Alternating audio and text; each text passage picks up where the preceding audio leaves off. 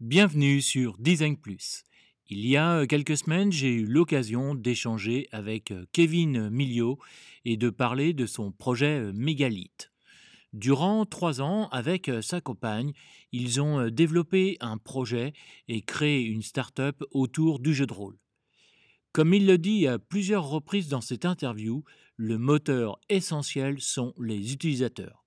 Sans eux, il est impossible de créer une société, mais aussi de signer des contrats. Cet échange est un véritable retour d'expérience sur le côté euh, business, vision du métier, mais Kevin nous parle aussi de ce que ça lui a apporté en tant que designer, en tant qu'humain. Dans Design Plus, je n'ai pas souvent l'occasion de parler entrepreneuriat, mais grâce à cette interview, vous allez pouvoir euh, découvrir l'envers du décor lorsqu'il faut créer une start-up et piloter son entreprise grâce à ses utilisateurs. Je vous laisse maintenant découvrir cette interview et je vous souhaite une très bonne écoute. Je pense que le design doit être au service des utilisateurs tout en rapprochant les marques de leur public. Je suis euh, Laurent Galen, designer d'expérience depuis plus de 10 ans, spécialisé dans le design d'applications mobiles. Avec euh, Design Plus, je vous propose d'aller à la rencontre des designers euh, français UX et UI qui partageront leurs expériences, leurs passions, leur inspiration. Ce podcast est disponible sur Apple Podcast, Spotify, Google Podcast, YouTube, encore et sur d'autres plateformes. Retrouvez la liste complète dans la description de chaque épisode. Bonjour à tous, euh, bienvenue sur euh, Design Plus et aujourd'hui je suis euh, content d'accueillir Kevin. Hello Kevin, comment vas-tu? Salut Laurent, tu vas bien ah, Oui, oui. super. et euh, aujourd'hui, donc, nous allons euh, parler euh, d'un sujet qui est intéressant, qui est unique en plus. c'est de pouvoir piloter son entreprise grâce aux utilisateurs. Mais tout d'abord, Kevin, est-ce que tu pourrais te présenter auprès de nos auditeurs pour que tu puisses te, te connaître un petit peu mieux, s'il te plaît? Ouais, carrément. Euh, alors moi, c'est Kevin Millot, euh, j'ai euh, bientôt 30 ans là. je suis designer depuis maintenant 14 ans. Je fais depuis 7 ans de, de, de l'UX UI. et du coup, aujourd'hui, je suis lead UX UI dans une ESN à Lille, dans le nord de la France. Et là, en novembre, j'intègre une agence pour aussi devenir lead UX et monter une équipe. D'accord, c'est très bien ça. et euh, ça fait, euh, donc tu disais que ça fait 14 ans que tu euh, es, dans, es dans le design, donc ça fait depuis très longtemps j'imagine. par où tu as, commencé? Alors en fait, moi j'ai commencé par l'apprentissage. Donc en fait, j'ai fait 4 ans, un BEP, un, bac en apprentissage, où j'ai travaillé dans une imprimerie dans un premier temps, dans une mairie. Ensuite, j'ai intégré le studio de communication et euh, du coup, voilà, j'ai fait ça pendant 4 ans. Ça m'a permis d'avoir des bases solides et euh, d'avoir un, apprentissage qui se fasse euh, vraiment de manière bénéfique, puisque voilà, c'était vraiment l'accent sur, sur ce que je pouvais apprendre et pas sur ce que je devais produire. D'accord, ok. Et donc, comme je le disais à nos auditeurs, donc le, le sujet que nous allons aborder, c'est donc de comment piloter son entreprise grâce à, ses utilisateurs et en particulier, tu vas nous parler de la société que, que tu avais euh, créée, euh, qui s'appelle euh, Mégalith. Et est-ce que d'abord, tu pourrais nous dire pourquoi tu, tu voulais aborder ce, ce sujet et quel était le, le, but de Mégalith, s'il te plaît, Kevin? Mmh, Ouais, carrément. En fait, dans mon parcours, du coup, après ces, ces quatre années d'apprentissage, euh, je suis allé dans une boîte qui m'a recruté en tant que, que, designer pour faire des, des catalogues. Globalement, c'est seulement du print. Hein. D'accord. Et euh, mon patron m'a dit à ce moment-là, après un an de travail, il m'a dit qu'on quoi que voilà, je pouvais pas avoir de perspective d'évolution parce que j'avais qu'un bac et que voilà, il fallait que, que je me développe si jamais je voulais faire mieux. Du coup, je suis parti, j'ai refait des études pendant un an. J'ai découvert plein plein de plein plein de nouvelles choses dont l'UX UI, hein, avec, euh, avec la partie web design à cette époque-là. Et euh, s'en est suivi du coup une année après cette année d'études, même deux ans d'ailleurs d'auto-entreprise où j'ai rencontré plein de clients et plein de besoins. j'ai dans du coup dans dans la deuxième année, à la fin de la deuxième année, j'ai rencontré un client qui était à Lille, qui s'appelait WayConnect et qui avait besoin de moi pour pour créer son application. Donc j'ai eu une démarche UX avec lui. Et voilà, j'ai pu créer pas mal de choses avec lui, tout piloter en fait euh, la recherche au final de fonctionnalités et de besoins euh, axés autour de l'UX. Et euh, c'était extrêmement intéressant parce que j'ai pu... Expérimenter peut-être? Voilà, c'est ça, expérimenter, merci. Expérimenter pas mal de choses. Je suis un peu rouillé parce que c'est les deux semaines de vacances, donc merci de m'aider. Hein. j'ai dormi sur l'UX pendant deux semaines. Il n'y a pas de problème, il faut remettre le cerveau en marche. et donc ouais, ça m'a permis d'expérimenter plein de choses, mais voilà, c'était pas mon entreprise, donc les décisions ben, c'était pas moi qui les faisais. Et du coup, euh, c'était, euh, ça me permettait pas de tout expérimenter euh, jusqu'en haut de la chaîne, mais c'était déjà beaucoup. Et cette boîte a été rachetée par Total derrière, donc eux, c'était une grande réussite pour eux, pour moi aussi, mais c'était un peu la fin de cette période expérimentale parce que là, les chaînes de décision allaient être beaucoup plus importantes. Et moi, du coup, voilà, j'avais besoin de continuer à, à, faire cette expérimentation de manière plus globale sur la stratégie d'une entreprise et sur comment est-ce qu'on pouvait répondre aux besoins utilisateurs à partir de l'UX. Et c'est pour ça que j'ai créé ma boîte. D'accord, ok. Est-ce que tu peux nous expliquer donc quel était le, but de, de Megalith, s'il te plaît? Ouais, carrément. Euh, c'était une entreprise euh, qui avait pour but de rassembler les joueurs de jeux de société et de jeux de rôle et de jeux vidéo, etc. Enfin, tout, euh, tout, tout jeu en fait qui se passe à plusieurs dans la même salle. les rassembler autour de, de, lieux culturels comme des bars à jeux, comme des assos, etc. Euh, pour qu'en fait ils puissent bah, jouer ensemble euh, et euh, se découvrir à travers leur centre d'intérêt. Donc voilà, si tu aimes bien tel et tel type de jeu, bah, tu pourrais être susceptible d'apprécier cette partie. Du coup, on va en créer une directement avec les joueurs concernés dans un périmètre qui, qui, correspond à leurs besoins. Mais comment ça, vous est venu cette idée en fait? Alors en fait, pendant justement que je bossais chez WayConnect, j'avais déjà des bribes de, de, de volonté d'entrepreneurial, tu vois. Hum. Et euh, je m'étais dit, ouais, ça pourrait être intéressant de, de, faire un outil pour le jeu de rôle, euh, pour euh, permettre de, voilà, de créer des scénarios, de partager des choses, etc.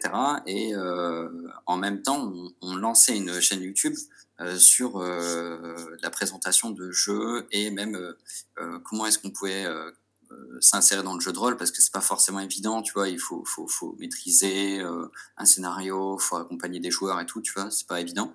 Et du coup, je voulais faire un site sur, sur ça. Et euh, à la barre, à la base, c'était pas forcément une entreprise, quoi. C'était juste, voilà, un moyen de partager des connaissances. Et en fait, j'ai voulu allier ça à une entreprise. Et du coup, euh, ça s'est déclenché un été où on était avec euh, ma compagne, on était euh, à la maison et puis on avait l'habitude de, voilà, de faire pas mal de jeux avec des potes. Et là, tous les potes étaient partis en vacances. Et du coup, on s'est dit, pas merde, comment est-ce qu'on pourrait faire pour, pour, pour trouver des gens? Donc, on a cherché dans, dans plein de groupes et tout. Et on n'a pas trouvé ce qu'on souhaitait. Du coup, ce qui s'est passé, c'est qu'on s'est dit, bah écoute, là, on, crée un projet, enfin je crée un projet là depuis quelques temps sur du jeu de rôle et machin. Peut-être qu'on pourrait tout allier et, puis faire un, truc plus, plus, plus gros, quoi, plus, euh, plus, euh, plus important, une entreprise. Et du coup, on s'est dit, pas bah, allez, on, va se taper un délire, on va expérimenter et puis on verra ce que ça va donner. Et finalement, ça en est venu à créer un réseau pour les joueurs, pour, pour rassembler les joueurs. Et du coup, ma compagne, elle a fait une formation à la BGE donc la BGE, je ne sais plus c'est quoi l'acronyme, mais globalement c'est pour euh, aider à la création d'entreprise. D'accord. Moi je suis passé à un cinquième de temps dessus euh, sur le projet euh, pendant quelques mois. D'accord. Et j'ai mis un peu de côté histoire de pouvoir débuter le projet. D'accord. Et donc vous vouliez expérimenter toute la partie, c'est ça tu disais tout à l'heure, tu voulais expérimenter toute la partie recherche utilisateur et euh, l'ensemble des, euh, des, étapes de création de l'entreprise également ont été basées sur, euh, sur, sur des méthodes précises ou des, des... qu'est-ce qui s'est passé?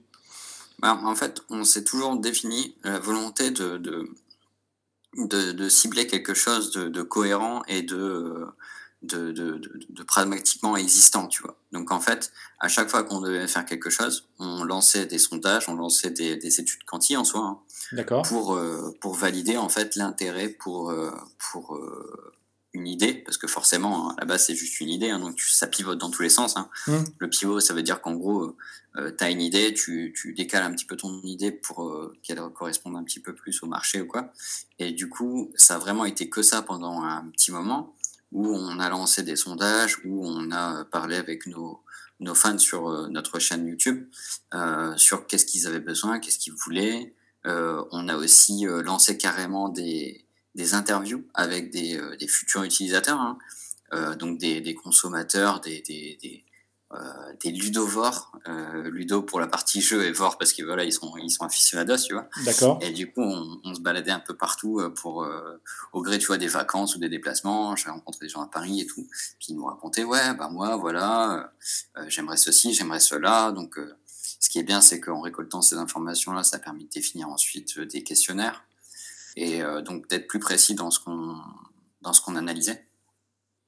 Donc voilà, toute cette démarche-là, elle s'est faite sur des études euh, liées aux utilisateurs. Et en fait, tu vois, c'est un peu comme euh, la divergence-convergence. Tu vois, au départ, mmh. on était très, très divergents, avec plein, plein d'informations qu'on a récupérées par-ci, par-là. Et le but, c'était ensuite de converger pour quelque chose de plus précis. D'accord, ok, très bien. Et donc tu disais que euh, vous étiez lancé euh, avec, euh, avec ta compagne également sur, sur cette aventure. Elle, elle, était à plein temps elle, elle Est-ce qu'elle travaillait à plein temps sur, sur cette aventure, sur ce projet? Ouais, ouais, ouais, elle était à plein temps. Et du coup, ouais, comme je te disais, elle était chez la BGE. Mmh. Et euh, si tu veux, la BGE, c'est une, c'est une, une, association pour aider à la création d'entreprise qui est très euh, classico-classique, tu vois. Donc ça va être pour aider. C'est un, peu, excuse-moi, c'est un peu comme la BPI ou des choses comme ça, ou euh, qui aide, elle, elle, elle va t'aider plus peut-être sur le, sur le côté euh, partenariat et financier, non? Ou, euh, Ouais, exactement, c'est ça. La BPI va être déjà plus sur de l'innovation. Donc ça rapproche plus quand même de, de l'IT et de tous les, les domaines un peu nouveaux, innovants. Mais la BPI, c'est euh, pardon, la, la, BGE, c'est plus des, des, choses très artisanales, euh, très classiques. Ok, d'accord, très bien. Par contre, il n'y a pas de financement avec, euh, avec la BGE. D'accord, ok. Par contre, la BPI, c'est une banque, donc voilà, c'est un truc énorme, quoi. Oui, ouais, ouais, tout à fait. D'accord. Et donc, vous, a, vous avez démarré par, par quoi, en fait? Quels a été vos, les, les premiers, les premiers les premières choses que vous, que vous avez faites, euh, tout à l'heure tu disais il y a eu plein de choses, des rencontres, le lancement de chaîne YouTube, etc. C'est, ça a été quoi le, le, démarrage en fait? Vous avez commencé par quoi? Alors en fait, tous ce, ces, ces, données, si tu veux, on les a compilées au bout d'un moment, puis on en a fait en fait un, euh, comment on peut appeler ça, c'est un, business plan, tu vois? C'est euh, une bribe de business plan, hein, c'est vraiment très léger, et ça nous permettait de, de mettre en face hein, une problématique, un, un marché, euh, des besoins et euh, une réponse possible, tu vois. Et euh, nous, le truc, c'est qu'on était très créatifs, tu vois, parce que ma compagne, elle est designer, motion designer, et moi, j'étais du coup, voilà, freelance, un peu multi-casquette, UX, comme ça, qui vient juste de débuter tout. Et du coup, on n'avait pas une pensée business, si tu veux. Moi, avec mes clients, j'ai jamais été très très bon, tu vois. Je savais gérer, mais c'était pas non plus c'était pas non plus mon métier quoi de, gérer le côté business. Et du coup euh, on s'est dit bah il nous faut un ressort qui nous permette en fait de, compenser cette partie euh, business. Et euh, après avoir discuté avec plein de gens on s'est dit ça pourrait être intéressant en fait de rentrer dans un incubateur qui était axé sur le business. Et nous en fait à, Lille on a Eura Technologies qui est un incubateur, un très grand incubateur qui fait même un, un genre de, de, mini Silicon Valley, si tu veux, à Lille, et euh, en fait, euh, ils sont très axés business, résultats et euh, levée de fonds. D'accord. Et donc, en fait, nous, ça nous a permis de pitcher chez eux et de leur dire, OK, bon, voilà, on, on, on, vous présente un projet sur lequel on a pas mal de données, hein, parce que du coup, on arrive avec plein, plein d'éléments, et avec un positionnement qui est celui de, de celui-là aujourd'hui.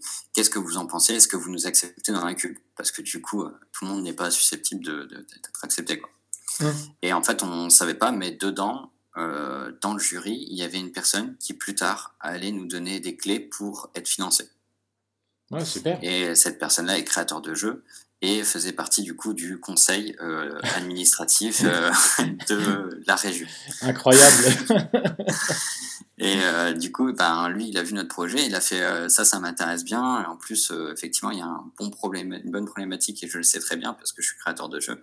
Du coup, il faut absolument que vous veniez. Et à ce moment-là, on était très positionné chez Droit. Il nous a dit attention, les gars, par contre, regardez côté jeux de société parce qu'il il y a beaucoup de choses à faire. Plus tard, on aura évolué avec le jeu vidéo et tout ça aussi. Mm. Mais c'est vrai qu'à la base, on était très jeu de rôle. Et du coup, ce type-là nous a dit, c'est Dimitri Perrier, hein, merci à toi encore Dimitri si tu écoutes ce, ce podcast. et euh, il nous dit, euh, regardez côté euh, jeu de société parce que vos métriques vont tout de suite faire un bond de malade. On en avait déjà. Mais voilà, on, se fixait vachement sur notre cœur de, de, de volonté qui était le jeu de rôle et c'était un très bon conseil qu'il nous a donné. D'accord, ok. Et, euh, et donc ensuite, qu'est-ce qui, qu'est-ce s'est passé euh, Quelle a été la, la suite après ce, euh, cette rencontre chez Euratechnologie Vous avez, vous avez eu, votre dossier a été accepté, etc. Qu'est-ce qui s'est passé? Ouais, du coup notre dossier a été accepté. On, a pu rentrer dans l'incubateur deux semaines après, un truc dans le genre. D'accord. et en fait, à Euratechnologie, il y a une phase qui s'appelle Start et qui en fait euh, te propose de créer un MVP en trois mois. Wow. Et donc euh, ouais, donc tu peux le dire ouais parce que ouais parce que c'est raide quoi. Je veux dire trois mois pour un projet qui est juste à, au stade de l'idée, tu vois. Hmm. Moi j'avais quelques maquettes par-ci par-là parce que ça m'éclatait, tu vois, mais euh, rien de bien de bien pertinent, tu vois. Et du coup ils nous disent ok il faut un MVP. Donc nous, on est en mode, euh, OK, comment est-ce qu'on fait? On est deux créatifs, on n'a pas de notion de, de, web, euh, parce qu'on voulait faire une app euh, web, et du coup, on se dit, enfin moi, je sais faire de l'HTML, CSS, tu veux, mais pas suffisamment pour pondre un truc en trois mois. Et du coup, on se dit, bah écoute, faut qu'on trouve des gens, on a 4000 euros en poche, parce que c'était nos économies, hein. mmh. qu'est-ce qu'on fait? Si on prend un Presta, il va nous coûter 400 euros par jour, on l'aura pendant 10 jours. Euh, ça va pas être suffisant. Du coup, on se dit, bah, on va aller chercher un, des stagiaires ou alternants ou je sais pas quoi, tu vois. Euh, parce qu'en fait, il euh, y a une directrice d'école qui nous a appelé et qui nous a dit, ouais, votre projet m'intéresse, ça devrait intéresser mes, mes étudiants et en plus, ils recherchent des stages. Du coup, on se dit, bah écoute, qui peut, on va essayer de lier l'utile à l'agréable, tu vois. Peut-être qu'on pourrait trouver des partenaires de, de galère, tu vois, parce que vous allez voir après, mais créer une boîte, c'est galère, hein, mais euh, c'est très enrichissant, mais c'est très galère. Et du coup, euh, on, va pitcher dans une école qui, euh, qui fait de la reconversion professionnelle. Mmh. et en fait, on rencontre deux, deux, étudiants qui ont genre 18-19 ans, tu vois, très jeunes, et qui nous disent Ouais, bah nous, on est chaud, on va absolument participer. Et donc là, pendant trois mois, on se lance dans la création d'un MVP euh, qui pivote dans tous les sens. Euh, on rework 14 fois, euh, on crée des écrans qui n'ont pas de sens. On, fait des trucs un petit peu à l'arrache parce que l'UX était très porté sur le besoin et pas forcément, tu vois, sur comment dire, sur un enchaînement d'écrans ou des mmh. parcours, etc. Tu vois, c'était très très global, très nébuleux. Euh, et du coup, on a créé des choses et finalement, on arrive à MVP avec euh, deux trois parcours et avec euh, un usage qui peut être correct, mais qui est tout cassé. Tu vois, une fois en prod, il pète dans tous les sens, il marche qu'en pré-prod le truc. Enfin, c'est un délire. Euh, il marche qu'en local d'ailleurs, même pas en pré-prod. Et euh, du coup, on le partage et puis ils nous disent OK, bah c'est carrément bien. En fait, nous, en regardant derrière les autres collègues, on se rend compte que la plupart ont fait des PowerPoint et euh, ils n'ont pas fait de trucs développés. Mmh. Du coup, on se dit bon bah c'est bien, on, on, est un petit peu à l'avance et puis on, on, y va à fond, donc c'est cool. Euh, du coup, on se dit, bah, ok, bon, on, continue dans ce sens-là. On rework encore une fois, parce que bah, forcément, ce qu'on a fait, c'était tout cassé dans tous les sens. Et surtout, on fait ce positionnement, jeu de société, jeux vidéo, etc. Donc là, on se dit, ok, Megalith est né. Euh, avant ça, c'était le projet Meujeu. Donc, euh, c'est un meneur de jeu, en fait. D'accord diminutif, donc euh, axé sur le jeu de rôle. Et là, on se dit, OK, on, va lancer tous les jeux de société, euh, on refait tout notre benchmark, tous nos, nos, nos, études, etc., pour l'axer sur tous les jeux. Et là, on commence à avoir vraiment un business plan, donc c'est un dossier qui comprend tous les éléments de création d'une entreprise, euh, de son objectif à ses problématiques, à, au marché, etc. Et du coup, on, on, crée tout ça et on commence à viser véritablement une V1 ou un MVP, enfin peu importe, dans tous les cas, quelque chose qui pourrait être utile et utilisé. D'accord, ok. Et donc, tout, vous êtes arrivé au, final à, sortir votre MVP en, en trois mois alors? Ouais, ouais, c'est ça. Bah, c'était ce truc un peu cassé qui fonctionnait en local, tu vois. Ouais, d'accord. Euh, c'était un MVP qui, faisait son travail de MVP, euh, qui nous avait pas coûté grand-chose à part du temps et de l'énergie, mais qui finalement, au moins, nous a mis dans une dimension de travail très, très poussée, hein, parce que prendre un MVP en trois mois euh, à partir d'idées nébuleuses, c'est très, très compliqué. Mmh. Et en fait, quand tu veux vraiment créer quelque chose, hein, parce qu'effectivement, il y a des, des start-up 2 comme on, les, on les appelle dans le monde de la startup, c'est des, des, start qui ont juste des idées et qui font que cela raconter, mais tu as aussi des gens qui, travaillent à fond de balle euh, pour créer leur projet et qui sont là euh, et, euh, tous les jours, tout le temps, tout le temps, tout le temps. Et on en faisait partie et c'est très très difficile. et du coup, ça nous a permis de prendre le, la marche, en fait, tu vois. D'accord. comment est-ce qu'on allait devoir avancer. D'accord. Et tu dis que c'est très difficile, mais alors pourquoi c'est très difficile C'est quoi qui est, qui est particulièrement difficile? Alors, il y a plusieurs, euh, plusieurs ressorts qui font que c'est difficile. Il y a, le premier, c'est économique. D'accord. Parce que tu ne gagnes rien. Hein. Tu n'as que ton chômage si jamais tu en as un. Mmh. Euh, donc, quand tu habites dans une métropole comme Lille, est-ce que les appartements coûtent 700 balles euh, pour avoir une chambre? C'est compliqué, quoi. Mmh. D'accord. la nourriture, bah voilà, tu peux pas t'acheter des trucs de dingue, tu peux pas faire de resto, tu peux pas aller au cinéma, tu as des difficultés pour pouvoir faire des soirs avec tes potes parce que tu peux pas ramener grand chose. Mmh. Donc là, ça lie à un autre truc, c'est la partie euh, sociale. C'est que tu passes tellement de temps sur ton projet. Nous, on faisait 55 heures semaine. Ah oui, d'accord. C'est sans déconner, hein, c'est vraiment ça. Là, je fais pas mon, je fais pas mon racontard. Hein, c'est vraiment ça qu'on faisait. Et euh, tu, bah, tu passes ton temps au travail. Euh, à penser à ton boulot, tu te lèves le matin, tu penses à ton projet, tu te couches, tu penses à ton projet, tu te réveilles en pleine nuit parce que tu as oublié de faire un truc, euh, et plus tu avances dans le projet, plus c'est ça en fait. Parce qu'au départ, tu pas beaucoup de responsabilités, parce que tu fais ton MVP, c'est rigolo, tu vois. Mmh. Mais quand tu commences à vraiment euh, avoir un plan, un business, des, roadmaps et puis euh, des, différents jalons, ben, la pression devient de plus en plus forte. Et moins tu as de salariés, plus la pression est sur toi, tu vois. Oui, bien sûr, oui. D'accord. Ouais, parce que tu as, as, beaucoup de tâches à, effectuer et donc forcément, tu te retrouves vite sous l'eau tous les jours, quoi. C'est ça, Et euh, là où nous, on a eu beaucoup de chance, c'est qu'il y avait la famille qui était là pour nous aider. Donc euh, économiquement, ils nous ont refilé un petit billet chaque mois pour qu'on puisse tenir. Donc euh, ce qui nous faisait l'équivalent d'un SMIC en soi. Et après, à côté, on avait les potes qui étaient là pour nous soutenir parce qu'ils croyaient en notre projet et puis ils étaient vraiment là pour nous aider quand on avait des coups durs, quand on était triste, quand on était euh, sur le point de lâcher parce que quand tu crées ta boîte, c'est vraiment tous les trois mois, tu as envie de lâcher l'affaire en fait. Hein. Tu as envie de te dire, euh, c'est quoi, euh, je vais aller dans une autre boîte là, je vais recruter, faire recruter un CDI, c'est trop bien, je vais pouvoir m'acheter une bagnole et louer une maison, tu vois. Bah, franchement, c'est vraiment tout ça qui fait que c'est un peu difficile. Maintenant, focalisez-vous pas là-dessus, tu vois, les gens qui nous écoutent là, parce que c'est ça, c'est le pendant négatif, mais un pendant positif extrêmement fort. Euh, tout ce qu'on récupère de, ces difficultés-là, ça nous fait grandir énormément. Hmm. Du coup, euh, voilà, restez jusqu'à la fin du podcast pour en savoir plus. tiens, tiens bon jusqu'au bout, il y, a la conclusion, euh, Kevin. C'est ça, je veux pas démoraliser les gens des 5 minutes. Tu Design Plus. Euh, tout à l'heure, tu, euh, tu, nous disais que vous aviez mis des, euh, ateliers en place pour connaître vos utilisateurs, un peu centraliser leurs besoins. Est-ce que tu pourrais nous dire un petit peu, nous parler un petit peu de ces ateliers et nous dire quels ateliers vous aviez mis en place, les objectifs des ateliers, pourquoi ces ateliers et pas, et pas d'autres?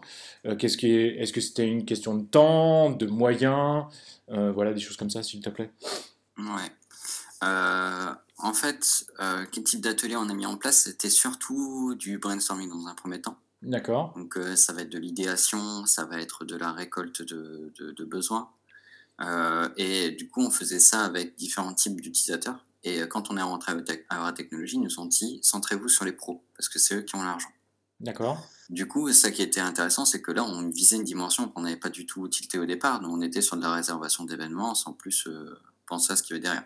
D'accord. Moi, excuse-moi, Kevin, je ne Ah. suis pas du tout dans, dans le milieu du, euh, du jeu, peut-être que d'autres euh, euh, auditeurs aussi. C'est quoi les, euh, les utilisateurs euh, pro, en fait, ça correspond à, Ouais. à qui? Tu fais bien de le demander. ouais. En fait, euh, qui dit jeu dit éditeur. D'accord. Euh, donc euh, tu vas voir des gens qui payent, euh, qui sont un peu les producteurs des jeux, pour que les jeux existent, ils soient diffusés et soient utilisés. D'accord. Ces gens-là, en fait, ont besoin de visibilité, ils ont besoin d'éléments qui leur permettraient de, de, de, de, de mieux connaître leurs leurs consommateurs. D'accord. Ok. Du coup, il y a ces professionnels-là qui sont les éditeurs. Tu avais d'autres professionnels, professionnels qui étaient plus liés à l'événementiel. Donc, tu vas voir les barrageux, les assos, les festivals, etc. D'accord. Euh, et euh, donc voilà, donc ça regroupe un peu les deux familles de, de, de professionnels qu'on visait. D'accord. Et chacun avait des besoins très spécifiques. Tu vois, tu avais les, les éditeurs, ils avaient besoin de KPI sur leur jeu. Ils avaient besoin en fait d'analytics sur euh, comment se passe le marché en ce moment, comment est-ce qu'il évolue, qu'est-ce que les gens veulent et comment marche leur jeu, tu vois. D'accord. Et tu avais les, les, les gens dans l'événementiel qui avaient besoin euh, de ramener plus de monde, euh, qui avaient besoin de savoir quel type de jeu sor- sortir pour ramener du monde euh, et comment se positionner à quel moment euh, pour ne pas faire de l'ombre à d'autres et que d'autres leur fassent de l'ombre. D'accord. Ah oui, donc c'est quand même compliqué. Et donc, ce sont des cibles compliquées même, je vais, je- parce que je les connais pas du tout en plus. Ouais. Et, et est-ce que vous, donc tu disais tout à l'heure que vous aviez pas du tout euh, euh, visé ces, ces cibles-là, c'est ça au départ? Ouais. Bah, Et C'est ça au départ, si tu veux, on était pratico-pratique. Hein. On s'est dit, ouais. on fait des events, les gens ils, acceptent et puis c'est plié, tu vois. Hum, hum, hum. Et alors Bah, comment, vous comment vous êtes projeté vers euh, vers ces professionnels? Et euh, donc tu, on, par rapport aux ateliers, quel, quel type d'atelier vous aviez mis en place avec ce- ces professionnels-là? Ouais, bah en fait, euh, c'est assez simple. L'UX, en fait, permet aussi d'avoir cette positionnement où est-ce que tu ne fais rien sans avoir vu les gens. Hum, Tu vois, du coup, absolument. là, ce qui a été simple, c'est qu'on appelait Ankama, tu vois, qui est une super grosse boîte d'éditeurs euh, dans le nord de la France. Et euh, on est allé les voir, on a fait bonjour, on a un projet, euh, dites-nous vos problèmes. Donc, tu vois, là, c'était vraiment recueil de, de, de, de peine. D'accord. Et c'était la première chose qu'on a fait avec eux. Et l'une des seules choses d'ailleurs, hein, parce que globalement, euh, ils nous ont accepté de mettre leur logo, mais ils voulaient avoir une V1 pour pouvoir aller plus loin.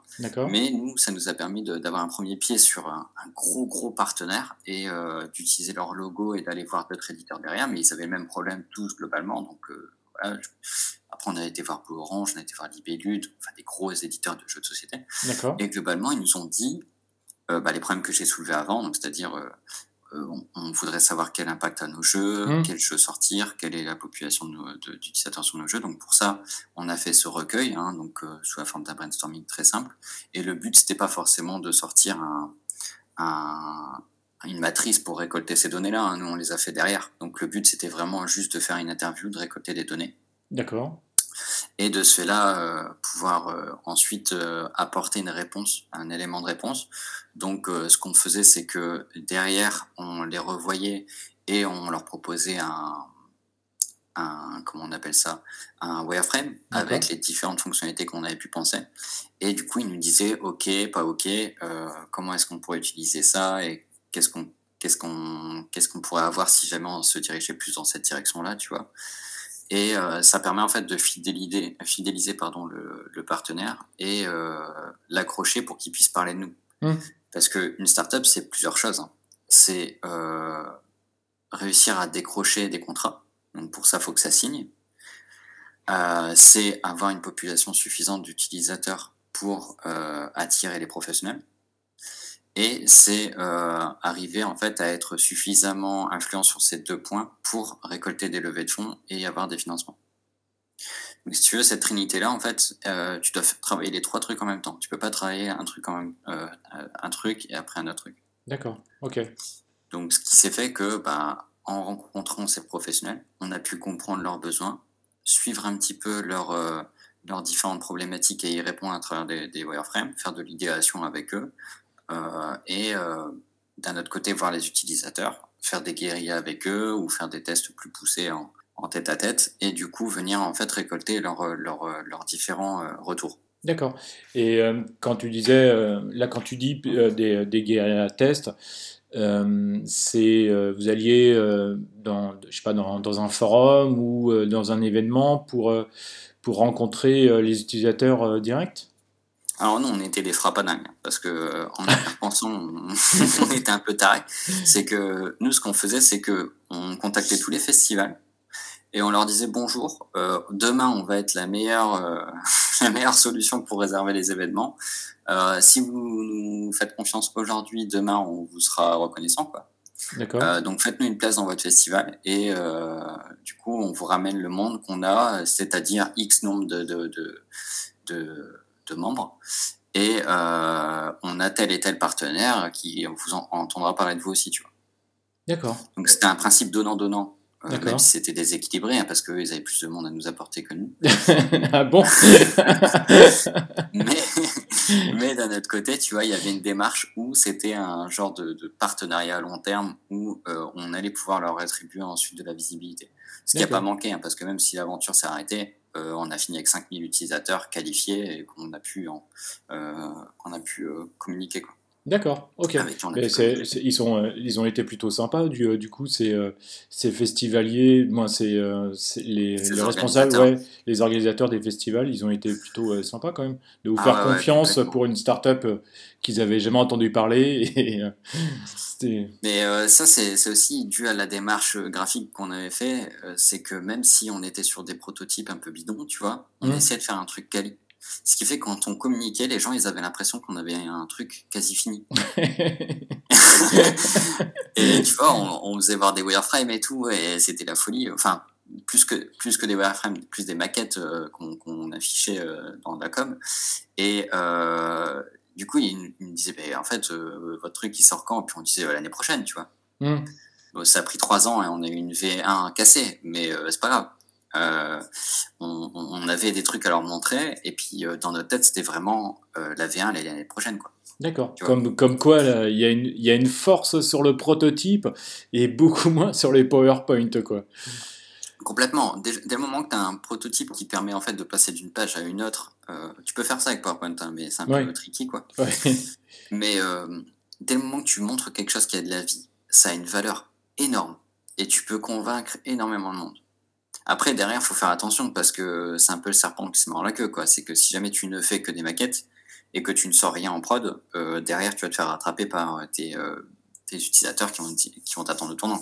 Ouais, d'accord. Et... Donc, il faut savoir doser. quoi. D'accord. Et, et, donc après ces, ces, ces, tests, ces ateliers d'idéation, vous êtes passé sur une phase de, de prototype et de développement, c'est ça que tu disais tout à l'heure? Ouais, c'est ça. Donc en fait, ce qui se passe, c'est qu'on validait tout avec nos utilisateurs, que ça soit pro, que ça soit, euh, euh, comment on appelle ça, joueur, ou euh, que ça soit bah, financier, hein, mmh. tout ce qui peut être partenaire financier. on validait tout ça avec eux. Et ensuite, on commençait à faire des maquettes. Euh, ces maquettes-là passaient en développement auprès bah, des stagiaires qui, depuis, étaient devenus euh, auto-entrepreneurs et confidentiels. D'accord. Euh, mais du coup, à moindre prix, hein, on leur payait un SMIC, l'équivalent d'un SMIC en fait en auto-entrepreneur. Donc, c'est du salariat caché, déguisé. D'accord. C'est, euh, en fait, c'est courant dans le monde de la startup de faire ça c'est dégueulasse, hein, parce que euh, c'est pas normal de faire ça, tu vois. Mais quand t'as pas un rond comme nous, euh, tu récoltes pas d'argent, t'as rien en économie quasiment, euh, tu vis avec rien, c'est ta seule possibilité. D'accord. Et eux, ils s'y retrouvaient parce que ça leur faisait une première, première expérience. expérience. D'accord. Ok. Donc voilà, je je suis pas fan de ce truc, mais c'est un peu comme ça que ça marche et ça pourrait pas trop marcher autrement en fait. Sauf quand tu as des financements, mais ça, on va y arriver après. D'accord. Vous aviez donc euh, testé les, euh, les, prototypes en mode euh, wireframe, puis ensuite vous avez fait des, des maquettes. Et quels ont été les, les, résultats auprès des, des, des utilisateurs euh, pro, les, comment dire, les, les, les, joueurs, les financiers? Et est-ce que c'était. Est-ce qu'il y avait des, des. Comment dire Est-ce que c'était ce que vous attendiez aussi par rapport à, vos idées premières ou euh, bah, En fait, si tu veux, nos protos, euh, que ce soit en mode wireframe ou dans maquette, hein, on est mmh. arrivé sur des formats maquettes euh, assez poussés avec des parcours et tout, et qui été cassé du jour au lendemain pour repartir sur autre chose, tu vois. D'accord. Que tu es sur de la startup et que tu parles à plein de gens, que ça soit financier, utilisateur, professionnel, enfin plein de gens, finalement ton truc il pivote dans tous les sens et il n'est pas stable du tout. Ce qui fait que ben, un jour tu vas sortir tout un, un pan d'application et le lendemain tu vas complètement le briser. Quoi. D'accord. Ce qui fait que quand tu es, es UX UI, tu as une valeur énorme dans une startup parce que ça permet de te projeter, tu vois. Et sans commencer les développements. Donc euh, moi qui faisais les écrans, euh, j'étais en burn-out constant, tu vois, parce que je passais ma vie à pondre des écrans comme un malade. Hum.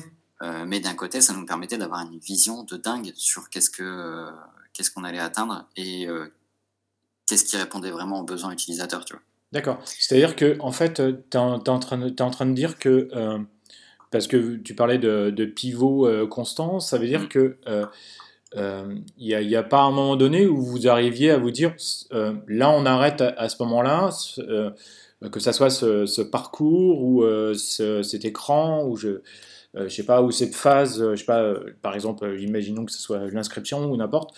Euh, là, c'est bon, on n'y touche plus, on, on, reste, on reste fixe, même si quelqu'un va nous apporter une, une, nouvelle donnée, une nouvelle importante, ou je sais pas. Bah, c'est super intéressant ce que tu dis là, parce que là, ça montre une faiblesse de l'UX. C'est qu'en fait, l'UX, euh, tu es censé écouter tous tes utilisateurs. Mmh. On avait des utilisateurs pro, des utilisateurs joueurs, avec des besoins tous différents. Tu as bien vu les deux pros, par exemple, c'est tous différents hein, déjà. Oui, bien sûr. Ouais. Et en fait, le truc, c'est que euh, c'était difficile de, de, de, prioriser dans un cas comme ça.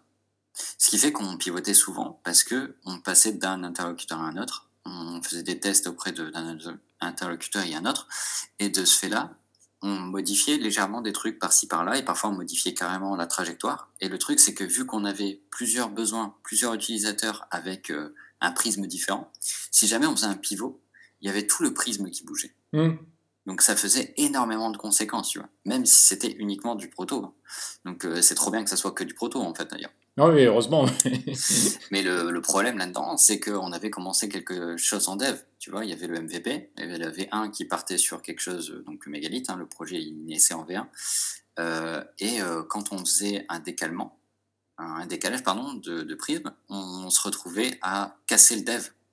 Euh, et donc on avait ce qu'on appelle du legacy, hein, donc ça va être des, des, des, morceaux de code qui sont dormants et qui, sont, qui polluent un peu le, le, code, mais qui sont obligés de peut-être rester, de, de, de, rester parce qu'on ne peut pas faire de rework euh, vu qu'on n'a pas le temps.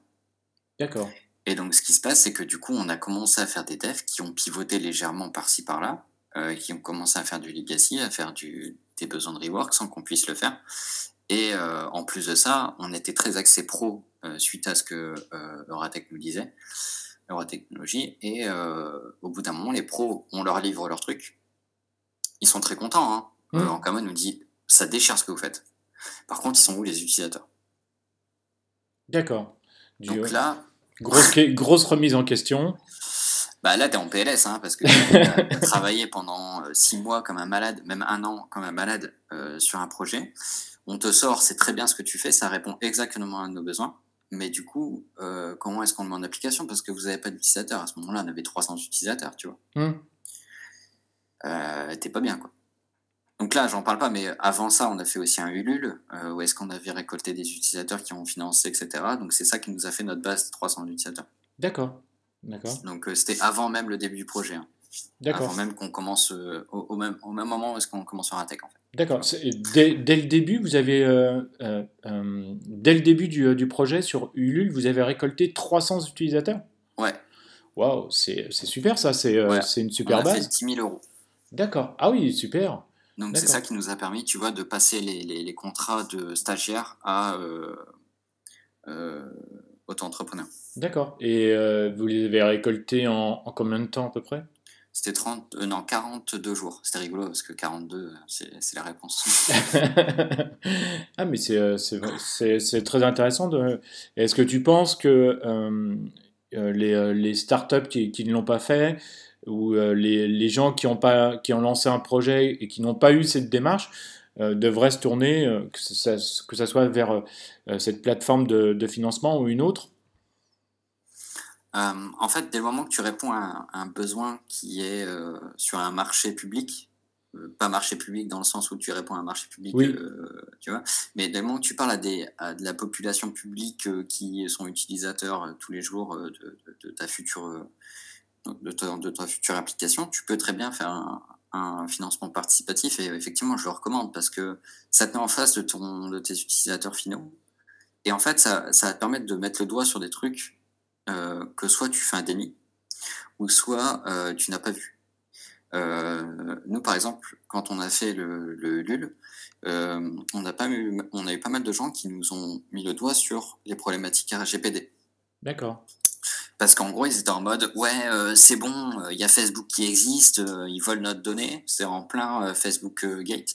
D'accord. Euh, Facebook nous vole notre, donnée, vous voulez faire pareil et tout, tu vois. Donc, euh, ils nous ont dit ça. Nous, on était, tu vois, euh, blanc comme neige, tu vois. On Mm. était en mode, mais les gars, on s'en fout de vos données, tu vois. Tes mails, ton mail et ton, et euh, ton numéro de téléphone, on s'en carre, quoi. Mais euh, du coup, euh, c'est quand même un truc qui était important pour eux et qu'on n'a pas su saisir. Parce qu'en fait, euh, si jamais on avait priorisé sur la sécurisation des données, ça aurait pu nous donner un, une visibilité de dingue. Parce que les gens avaient peur de ça, tu vois. D'accord. C'est un truc que tu peux savoir qu'avec du recul, parce que nous, voilà, on était trop jeunes pour comprendre ça, tu vois. Hum, hum, hum. Mais euh, les gens avaient vraiment cette peur-là, par exemple. Et euh, ça te permet de voir des choses dans le genre, de faire un financement participatif. D'accord, ok. Mais c'est euh, c'est- intéressant d'avoir ce, ton, euh, ton recul euh, là-dessus, effectivement, d'accord. Ok. Tout à l'heure, donc, vous disiez que vous aviez fait, encore une fois, vous aviez pivoté votre, votre projet. Et pourquoi, pourquoi vous avez, vous avez, donc vous avez changé ça, tu, tu l'as expliqué. Quels ont été les, les impacts sur, sur, sur le projet, en fait? Une fois que vous avez pivoté, que vous étiez trop euh, concentré sur les, euh, sur les pros, euh, quels ont été les, les impacts sur euh, la suite du, euh, du projet? Alors, un des reculs que je peux avoir aujourd'hui, tu vois, c'est que euh, la partie business, elle est intéressante. Mais euh, ce qui est ultra important, ça va être en fait les, euh, le moteur que tu vas apporter. Tu vois, cette essence que tu apportes sur un projet et qui te permet en fait de déverrouiller des portes. Cette essence-là, c'est simple, c'est les utilisateurs. En fait, aujourd'hui, si tu viens euh, avec un projet tout pété, qui ressemble à rien, comme le Bon Coin au début, par exemple, Hmm. euh, avec un nombre incalculable d'utilisateurs qui vient tous les jours, euh, qui effectuent des actions et qui n'ont pas un rebond de malade, tu peux en faire ce que tu veux, ton outil. Donc ça veut dire que tu peux intégrer une partie pro comme tu veux. Et ça se voit, hein, euh, le Bon Coin met par exemple des, des posts en avant, euh, fait des trucs, des bidules. C'est pas, pas la folie, tu vois, comme, euh, comme, euh, comme fonctionnalité, mais pourtant, euh, ben, ils gagnent plein d'argent et ça leur va bien. Bon, maintenant, ils se font déglinguer avec l'autre outil, là, Vinted Vinted, voilà. Hmm. Mais bon, ça, c'est, j'ai envie de te dire, c'est, la vie, quoi. Euh, tout évolue et tout se fait déglinguer au bout d'un moment si on n'a pas assez de vision. Ça, c'est un problème du X stratégisme, mais bon, ça, c'est autre chose.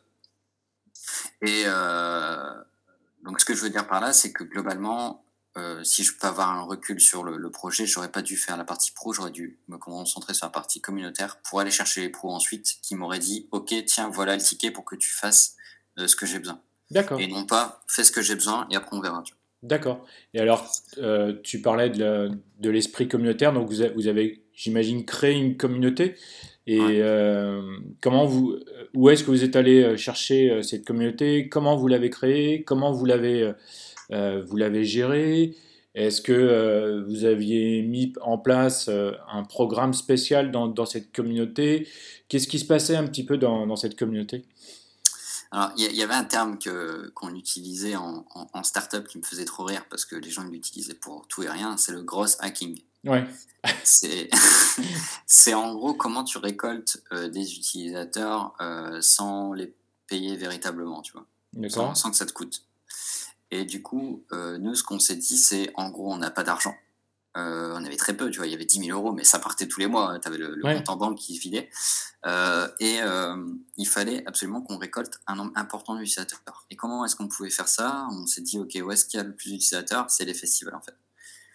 Du coup, pendant les festivals, comment est-ce qu'on fait pour enregistrer les gens? Parce que finalement, euh, s'ils viennent et qu'on est juste là à faire la plante, ça va pas le faire. Hmm. C'est ce qu'on a fait au départ et ça l'a pas fait, quoi, parce qu'on récoltait rien. les gens ils faisaient ah là là votre projet est super intéressant et tout. Ben, en fait on s'en fout, tu vois, parce qu'il n'est pas utilisable. D'accord. Du coup, ce qu'on a fait, c'est que là on a véritablement pensé MVP.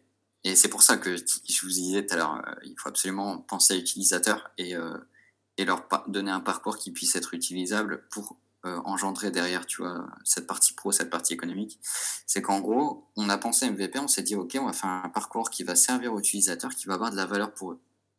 Donc, on a fait un truc tout bête, hein. c'est qu'en fait, on a fait un parcours qui est, je crée mon compte, je sélectionne les jeux qui m'intéressent, du coup, ça me crée mon profil de joueur, et de ce fait-là, je peux voir les parties qui y autour de chez moi. Donc, la brique, euh, voir les parties autour de chez moi et du coup euh, réserver un event, ça c'est assez bidon, on l'avait déjà fait. Mais par contre, le profil de joueur, on l'avait pas fait. Et donc, on s'est consacré, euh, on a consacré six mois dessus. Et en fait, on a fait un onboarding, etc., pour aider à, faire cette, cette, démarche. Et ça nous a récolté énormément d'utilisateurs parce qu'ils pouvaient personnaliser, tu vois, leur expérience en sélectionnant des jeux qui, sur lesquels ils voulaient jouer. Et du coup, ils pouvaient filtrer les événements et recevoir des notifs. Bon, ça, c'est arrivé plus tard, les notifs, mais ils pouvaient voir les événements qui étaient liés à leur, leur jeu préféré. D'accord. Et euh, rien que ça, en fait, ça avait une valeur importante pour eux parce que c'était la peine principale des joueurs. Ouais, parce que justement, c'était euh, c'était aussi le, le, but en fait de, de Megalith, en fait, c'était voilà de, de, proposer des, euh, des events et des parties. Et là, c'est ce qui leur manquait en fait, c'est ce qu'ils venaient chercher. Bah, en fait, c'est ce qu'on recherchait nous-mêmes deux ans auparavant. D'accord, ok. Si tu veux, quand on a commencé le projet, on s'est tellement laissé embrigader avec des trucs économiques, avec des matériels qu'on a travaillé des trucs que nous, on s'en foutait totalement euh, en tant qu'utilisateurs finaux. D'accord. Mais euh, dont euh, on nous avait dit qu'il était nécessaire. Quoi. Alors là, finalement, du coup, on, se remet à réfléchir dans le bon sens. Parce que tu te fais des nœuds dans le cerveau dans tous les sens, hein, je vous le disais, on ne dort pas, etc. Enfin, c'est horrible. Et là, tu te dis, mais en fait, si je résolvais juste les problèmes que j'avais de base. et les problèmes que les utilisateurs ont de base, tu vois. Et du coup, ben, tu fais ça. Euh, et là, ça cartonne. Donc là, on, atteint très vite 3000 euh, utilisateurs. Mais par contre, on n'a plus un rond. Euh, du coup, là se pose la, la problématique. Qu'est-ce que tu fais dans ce cas-là? Est-ce que tu fais une levée de fonds? C'est-à-dire tu dilues ton capital, enfin pas ton capital, ton, ton tes, tes, actions pour, pour récolter un peu d'argent, sachant que ton entreprise vaut rien. Donc en fait, les gens peuvent te racheter pour 200 balles ou alors 3 mars. Hein globalement. Tout dépend comment tu as pitché et comment ton, tes slides sont belles. Euh, ou alors, tu peux faire des prêts. Donc, euh, nous, à ce moment-là, il y a tout le monde qui me disait Ouais, euh, si vous arrivez à avoir des prêts d'honneur, c'est la folie. si vous arrivez à être déclaré innovation, c'est la folie, etc. Du coup, on se dit Bah écoute, nous, de toute façon, on n'est pas ça prêt. On, on, fait du, des coups de poker avec des, avec des, des, festivals, avec des des professionnels, etc. Donc on y va, on, fait les dossiers, et puis on devient comme ça euh, double innovation euh, auprès de au défi et de et de ce qui était à, la, à, la, base euh, LMI, donc c'est un, un, réseau de, créateurs d'entreprises. D'accord. Ce qui nous permet de déclencher, ah, je sais plus dire, je vais pas dire des chiffres parce que ça pourrait être n'importe quoi, donc je, pourrais les dire si vous me demandez, j'aurais, je pourrais vous donner les retours, mais je veux pas vous dire des, des, des chiffres au hasard. Là. Euh, mais globalement plusieurs dizaines de milliers d'euros. D'accord. Et euh, donc du coup, on arrive à, déclencher ces prix avec euh, plusieurs, plusieurs comités, et ce qui nous permet d'avoir un, crédit à côté à la banque qui, qui, soit assuré par un organisme de financement qui ne nous prend pas en tant que garantie personnelle, mais en, tant que garantie associative. Enfin voilà, donc du coup, ça nous, il n'y a pas de conséquences pour nous directes. Et euh, donc, du coup, on met en place ces, prêts, on, a de l'argent, et donc on peut continuer à faire notre développement. D'accord. Donc, finalement, c'était une, une, finalement, c'était une bonne idée? Alors. Pas tout à fait, on dirait. En fait, euh, faire un prêt alors que tu gagnes pas d'argent, c'est toujours une mauvaise idée. Mmh. Euh, faire un prêt quand tu gagnes de l'argent, c'est toujours une bonne idée si jamais le taux est bas. Nous, dans notre cas, le taux était extrêmement bas, donc si on gagnait de l'argent, on aurait pu le faire, mais le problème, c'est qu'on a galéré à trouver notre modèle économique. Mmh. Donc, tu vois, je parlais des besoins des pros, euh, des besoins des utilisateurs finaux, des, euh, des, joueurs, etc. Mais après, derrière, tu as une autre euh, dimension qui va être le, comment on appelle ça, le modèle économique. Donc, euh, tu as ton pro qui a des besoins, tu as ton utilisateur qui a des besoins. Il faut que tu concilies le tout pour que ça soit accessible, donc gratuit dans une forme freemium, tu vois. Et euh, tu as un package qui soit payant euh, et qui, du coup, attire euh, de plus en plus de monde. Le truc, c'est qu'il y avait tellement peu de pros que si jamais on devait être rentable avec les pros, ce que nous avait conseillé Euratech à la base, hein, Hmm. on aurait dû faire payer euh, des milliers d'euros par mois aux utilisateurs. Ouais, donc un- impossible quoi en fait. Bah, ça aurait pu être possible si jamais on avait vraiment une proposition de valeur de malade mental, tu vois. Hmm. Mais euh, bon, on n'était pas Facebook non plus. Ouais, ouais. Et donc ça, c'est dû à une mauvaise connaissance euh, de, du business, quoi. D'accord. Donc du coup, euh, Et donc ça, veut dire que quelque part, euh, euh, sans, sans vouloir exagérer, est-ce que c'était c'était pas parce que vous aviez été mal conseillé chez, chez Eura Technologies ou que vous aviez peut-être pas suffisamment la, une bonne vision ou une vision, une vision pas, pas délabrée mais différente un petit peu? Euh, moi, je trouve que la technologie a fait un super bon travail parce qu'ils nous ont permis de nous poser des questions, tu vois. Hmm. Donc ils nous ont pas dit directement allez voir les pros Ouais. faites-les payer, tu vois. Hmm. Ils nous ont dit euh, les gars, si vous voulez être rentable, il vous faut des gens qui payent. Donc nous, on s'est dit bah les pros. Et eux, ils nous ont dit bah pourquoi pas, tu vois. Et du coup, je pourrais pas leur jeter la pierre. Ils ont fait ce qu'ils avaient à faire, c'est-à-dire Mm. nous conseiller sur les trucs assez globaux sans s'impliquer euh, très, très précisément sur le projet, parce qu'ils ont tellement de projets, ils n'ont pas le temps, tu vois.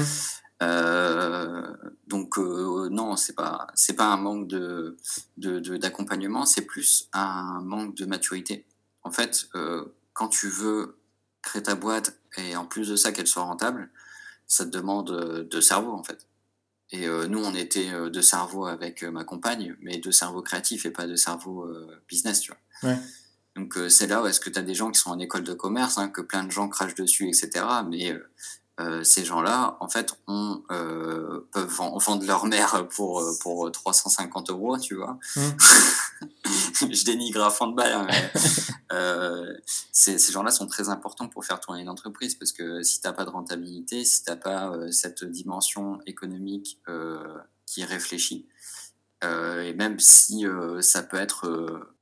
C'est pas forcément ton idéologie de base, tu vois, parce que nous on voulait faire un truc accessible, etc. Mm. Mais à vouloir faire un truc accessible, ça n'a pas tenu la route parce qu'on ne gagnait pas d'argent, tu vois. Ouais, peut-être que, euh, peut-être que effectivement, si quelqu'un, euh, un, un marketeur entre guillemets, euh, aurait été là pour, euh, pour vous conseiller, il aurait peut-être pu vous proposer, moins, de trouver une autre source de, de financement ou je sais pas.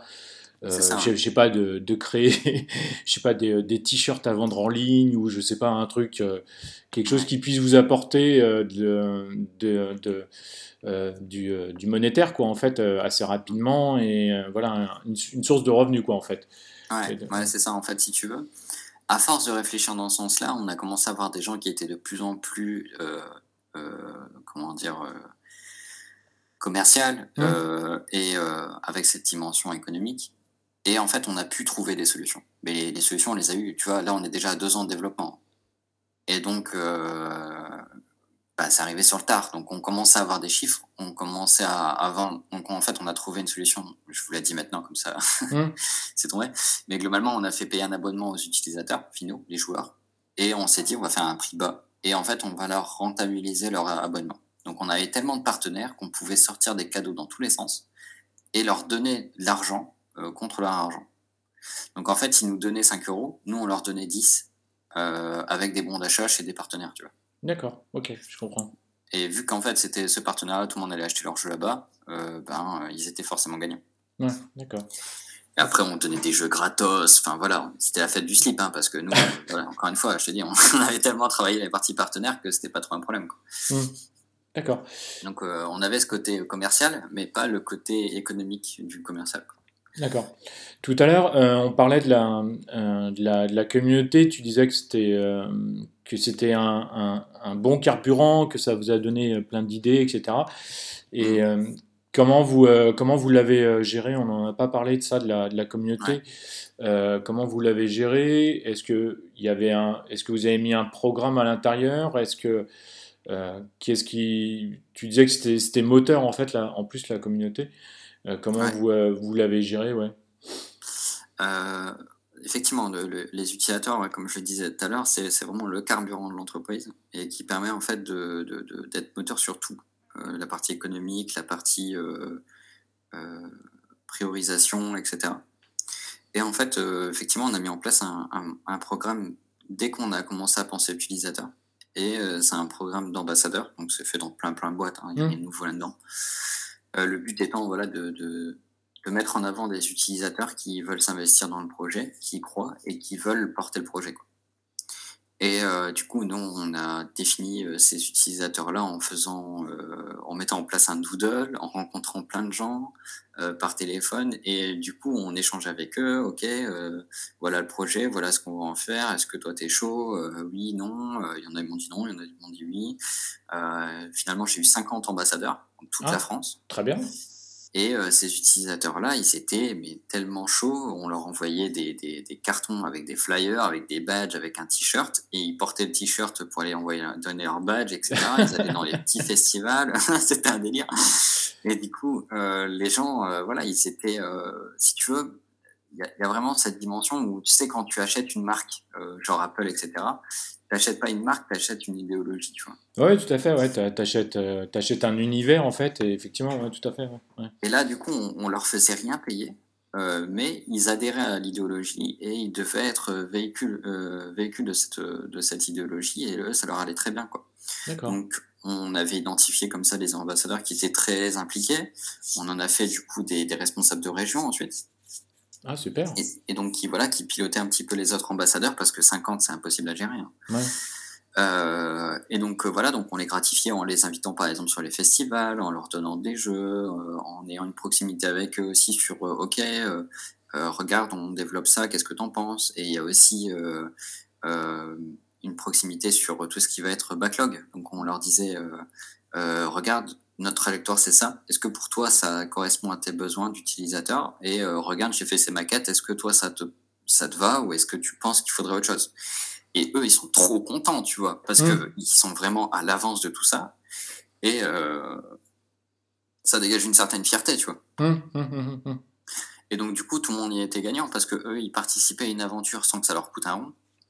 Euh, en plus de ça, nous, enfin, à côté de ça, nous, bah, on avait des, des porteurs de voix qui euh, permettaient en fait de toucher des gens qu'on n'aurait pas pu toucher normalement. Et donc voilà, tout le monde y s'est retrouvé quoi. D'accord. Ça nous permettait voilà d'acquérir un maximum de monde euh, qu'on n'aurait pas pu acquérir normalement et euh, de déployer l'image. Parce que une entreprise, c'est avant tout une marque, c'est avant tout voilà encore une fois une idéologie. Et si jamais cette idéologie, cette marque, elle, elle se balade pas partout, quand tu vas faire un truc tout public, hein, bah, tu vas rester sur des secteurs de niche et tu vas être connu par personne. Mmh. Nous, après, quand on a fini euh, de faire ces ambassadeurs, quand on arrivait sur les festivals, les gens venaient parce qu'ils nous connaissaient. Donc, tu vois, euh, quand euh, je disais au, au festival, vous en faites pas, on va ramener des gens, bah, à terme, ça s'est fait parce que les gens ils venaient nous voir nous, tu vois. D'accord, ok. Ah oui, c'est effectivement très intéressant. D'accord. Ok. Euh, quelle a été ensuite la. Vous, avez, vous êtes passé donc par la partie euh, communauté et euh, qu'est-ce qui s'est passé ensuite dans, dans, dans, Quelle a été la suite du, du projet? Bah Pour faire un aparté un peu sur la partie technique, on fonctionnait de manière, de manière agile. donc il y, avait, il y a la méthode Scrum, la méthode Kanban méthode mmh. Scrum qui va être itérative sur un backlog euh, défini, et euh, la méthode Kanban qui est aussi sur un backlog défini, mais euh, avec un ordre de, de, pick-up de, des différents, différentes stories pour les développer au fur et à mesure. Nous, on n'était pas assez stable pour faire du Scrum. Du coup, on est parti plutôt sur le Kanban, euh, qui est un tableau en fait hein, avec les priorités. Du coup, les gens, les, développeurs, ils prenaient au fur et à mesure les, les fonctionnalités, les développaient. Et euh, nous, ce qu'on faisait, c'est que ce backlog-là, il était accessible effectivement aux développeurs, hein, forcément pour qu'ils puissent travailler, mais aussi aux partenaires et aux ambassadeurs, tu vois. Donc, comme je le disais tout à l'heure, pour puissent savoir un peu ce qu'on fait. D'accord. Et euh, ce qui est bien, c'est que plus tu as de, de, partage de, ces, de ce backlog avec tes utilisateurs et avec tes partenaires, et plus ils te font confiance parce qu'ils savent que voilà, tu maîtrises ton, ton sujet. Quoi. Donc même si euh, je vous avais spoilé tout à l'heure en vous disant qu'on faisait beaucoup de legacy à force de faire des pivots dans tous les sens, etc. Euh, dans tous les cas, euh, on avait quand même une bonne vision sur ce qu'on faisait, même si on manquait de, responsables techniques pour aiguiller un peu les développeurs qui étaient juniors. Et nous, on manquait de recul sur quelles étaient les conséquences d'un legacy sur un produit. C'était quand même très important pour les utilisateurs et les partenaires. D'accord, parce que comme tu disais, vous étiez designer, mais vous étiez aussi responsable du, du, projet, donc chef de projet. Euh, chef marketing, responsable marketing, responsable euh, financier, vous faisiez tout quoi en fait, à, tous les deux. Ah c'est ça. Euh, on allait chercher les capsules de café, on allait chercher les quand c'était la galère dans la nuit parce qu'on fallait manger tu, fais tout, tout, tout, tout, tout, tout, tout, tout hein, c'est clair. Hein. D'accord. Et euh, donc après, vous êtes passé, euh, donc vous faisiez, j'imagine, en, en, pré-prod après, c'est ça? Bah, on, a vite mis en prod au bout d'un an euh, de, de, dev. donc là, vu qu'on est sur du deux ans, on avait déjà mis en prod un, un, truc assez conséquent qui évolue au fur et à mesure. Mais ce qui était important, c'était en fait de de, travailler sur deux branches, tu vois. Et les mmh. deux branches, on l'a fait qu'au bout d'un certain temps parce que nos devs n'étaient pas expérimentés, encore une fois, et on n'avait pas de, de moyen de payer quelqu'un qui gérait tout ça. Euh, mais du coup, très vite, on a commencé à faire deux branches pour pouvoir débugger, etc. Parce que parfois, les, le site crachait euh, comme ça, gratos. Euh, je te levais le matin, le site était craché parce qu'il avait fait une récupération de données et qu'il y avait une virgule de trop et tout cassé, quoi. D'accord. Donc, c'est important de mettre en place effectivement une pré-prod pour, pour éviter de tout péter à, chaque modification de virgule. D'accord. Et euh, donc, euh, c'était quoi après la, suite du, euh, du, projet? Vous, vous, aviez donc mis la, la communauté, vous étiez en pré-prod, et c'était quoi alors la, la, la, suite après? Design Plus. Ce qui a été le plus important, ça va être en fait, bah, effectivement, bah, de gérer toujours la croissance des utilisateurs, des, professionnels, de, de bah, de tous nos, partenaires, etc., pour qu'on ait toujours plus de choses à montrer à nos partenaires et à toutes les personnes qui nous font confiance en soi, hein, parce que là, du coup, il y avait euh, au défi, hein, je le disais tout à l'heure, qui avait euh, financé. Donc là, on commence à devoir rendre des comptes. Euh, puis en plus de ça, on avait des, des genres de, comment on peut appeler ça, des, des tuteurs qui nous aidaient aussi. Donc on avait euh, Christian, qui est euh, responsable euh, d'acquisition internationale chez Kiloutou, par exemple. D'accord. Qui était notre, notre tuteur et qui nous demandait de, voilà, de, de, où est-ce qu'on en était, où est-ce qu'on allait, etc. Et nous donner une vision un petit peu plus globale de, de la situation. Parce qu'en fait, quand tu pilotes ton entreprise, encore une fois avec de l'UX, hein, tu as toujours la vision sur après. Euh, tu pas la vision sur aujourd'hui, tu vois. Mmh. Et euh, c'est important en fait d'avoir cette vision-là. Et puis euh, moi, mon travail du X, si tu veux, il a vraiment été sur euh, qu'est-ce qu'on peut apporter, tu vois, et pas qu'est-ce qu'on a aujourd'hui et comment est-ce qu'on devrait voir ça, tu vois. Et ça m'a vraiment donné beaucoup de, d'expérience sur comment gérer ces KPI, comment récolter de, de, la valeur sur des, sur des sur des analytics que tu peux mettre en place ou que tu peux aller chercher. Quoi. D'accord. Est-ce que tu, tu, peux nous expliquer euh, rapidement euh, euh, qu'est-ce que tu que as fait pour justement aller chercher ces, ces KPI et, et les analytics que, que tu as mis en place Oui, ouais, bien sûr. Ben, sur un site de base, tu as forcément des KPI. Un KPI qui est important, ça va être son, ton taux de conversion ou tes taux de rebond. D'accord. Ton taux de rebond, c'est le nombre de personnes qui viennent sur ton site et qui se tirent. Euh, donc en fait, si dans ta page d'accueil, tu as 70% des gens qui partent dès la page d'accueil, ça veut dire que tu as un problème sur ta page d'accueil. Donc là, tu peux commencer à mettre en place de la B-testing. Donc tu vas tester une nouvelle version euh, et voir s'il y a moins de, taux de rebond qu'un autre. Donc il y a des outils qui le font très bien avec euh, par un découpage des, utilisateurs qui arrivent sur ton site, etc. Mais tout ça, c'était pas forcément mature à cette époque-là. Et on n'avait pas l'argent pour le mettre en place, du coup on le faisait à la main. On mmh. avait une version qu'on mettait en prod et hop, c'était parti. Quoi. Et euh, ça nous a permis par exemple de passer, à la base on avait 65% de rebond, ce qui est absolument titanesque, quoi, ah à 30%. Ah oui, d'accord. Ok. Donc, euh, et parce qu'on a fait vraiment un, rework de l'information, on a changé la hiérarchie de l'information, les call to action et euh, l'ambiance aussi du site, ce qui a fait que ça a vraiment facilité les inscriptions. D'accord. Donc là, le taux de conversion. D'accord, parce que en, fait, du, du, coup, dans, les, dans, la, dans la première version ou les premières versions, euh, les, les, gens venaient, lisaient et, repartaient et ils ne savaient pas ce qui, ce qui s'y passait, comment euh, ils voyaient. Les call to action n'étaient pas, étaient pas suffisamment visibles ou bons ou, euh, ou je sais pas, ils n'arrivaient pas à s'inscrire, c'est ça? Ouais, bah c'est ça, c'est un peu l'UX Rating, tu vois. Mmh. Ça, c'est venu un petit peu en 2020, l'UX Rating, mais avant ça, c'était. je sais plus comment on appelait ça euh, enfin bref, c'est de la hiérarchisation de l'information et puis euh, tous ces trucs-là. Et nous, en fait, on cherche pas forcément à comprendre. On pondait des pages, on les posait et puis voilà. D'accord. Euh, encore une fois, j'étais pas sur un, une vision de ce qu'il y a actuellement. Tu vois, c'était plus sur une vision sur ce qu'il y a à avoir après parce que tu vis que dans le futur quand tu crées ta boîte. D'accord. Et avoir cette vision actuelle, ça te permet de voir plein, plein, plein de choses. Et donc, effectivement, ce genre de choses. Euh, que ton taux de rebond, il est absolument titanesque sur ta page d'accueil et que depuis le début de l'aventure, tu as dû perdre un millier d'utilisateurs. Tu vois. ce qui est énorme. surtout ce pour, ce, qui, est, ce qui est énorme pour euh, la taille de, euh, de votre, pour la start-up que vous étiez et pour le projet que, que vous étiez. Ouais, effectivement. C'est ça, et, ça coûte pas grand chose. Hein. Je mmh. Tu mets Google Analytics, hop, euh, tu y vas tous les jours. Tu regardes ton, ton dashboard, tu regardes la courbe d'évolution de ton taux de rebond et de, tes taux de conversion, pardon, et hop, euh, c'est parti. Euh, tu vois directement où est-ce qu'il y a un problème. Si, mmh. par exemple, lorsqu'il crée son compte, le type il se déconnecte tout de suite, il faut que tu mettes en place un, un truc pour lui permettre de faire une action supplémentaire et mmh. qui va débouler sur une autre action derrière.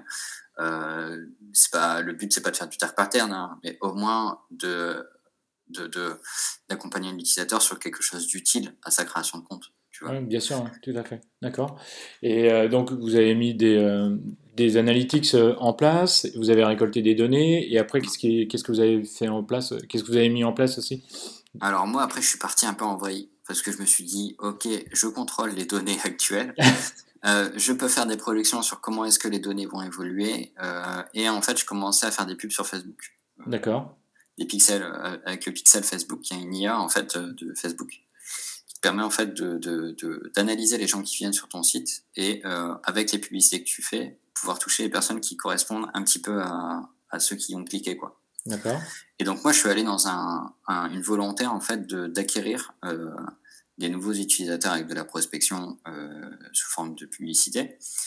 Euh, et en fait de, comprendre quelle typologie d'utilisateur précis avec tel centre d'intérêt cliquait le plus, avec tel type de euh, tel type de, ah putain, tel publication, pardon, et de ce fait-là, venir le contrôler pour contrôler la pub, hein, contrôler la pub pour qu'il y ait plus de clics et donc un taux de conversion le plus élevé possible à moindre coût.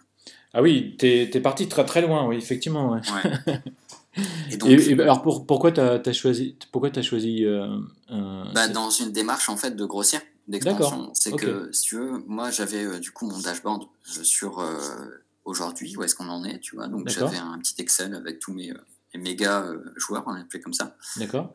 et en gros, mes méga joueurs, j'en avais au départ 10, on a fini à 150 méga joueurs.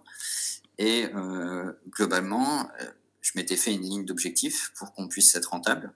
Et donc, euh, le but était de, comment on appelle ça, de, de mettre de l'argent sur la table pour aller acquérir de nouveaux utilisateurs pour aller jusqu'à l'objectif. D'accord, ok. Et l'idée aussi, c'était que l'investissement que tu fais en tant que publicité te soit rentable avec le processus d'abonnement que tu mettais derrière. C'était un abonnement sans obligation, etc., que tu pouvais retirer à tout moment. Hein. Mmh. Mais dans tous les cas, c'est important d'avoir cette conversion parce que ça permettait de rentabiliser l'investissement que tu faisais. D'accord. Et tout ça, ça gonfle tes chiffres, ça te permet d'avoir des KPI beaucoup euh, plus intéressants pour tout ce qui va être aspect financier et aspect vision. Et euh, ça permet voilà, d'avoir ton entreprise qui grossit. D'accord. Et euh, ça a été donc ça a été bénéfique en fait? Ah ouais, clairement. Bah, si tu veux, au départ, je mettais, je sais pas, 5 euros par jour. Euh, j'ai fini à 100 euh, euros par jour. D'accord. Ah oui, d'accord. Ah, c'était, euh, c'était absolument titanesque parce qu'après, on a fait d'autres financements. Donc, on a eu BPI notamment. Mmh.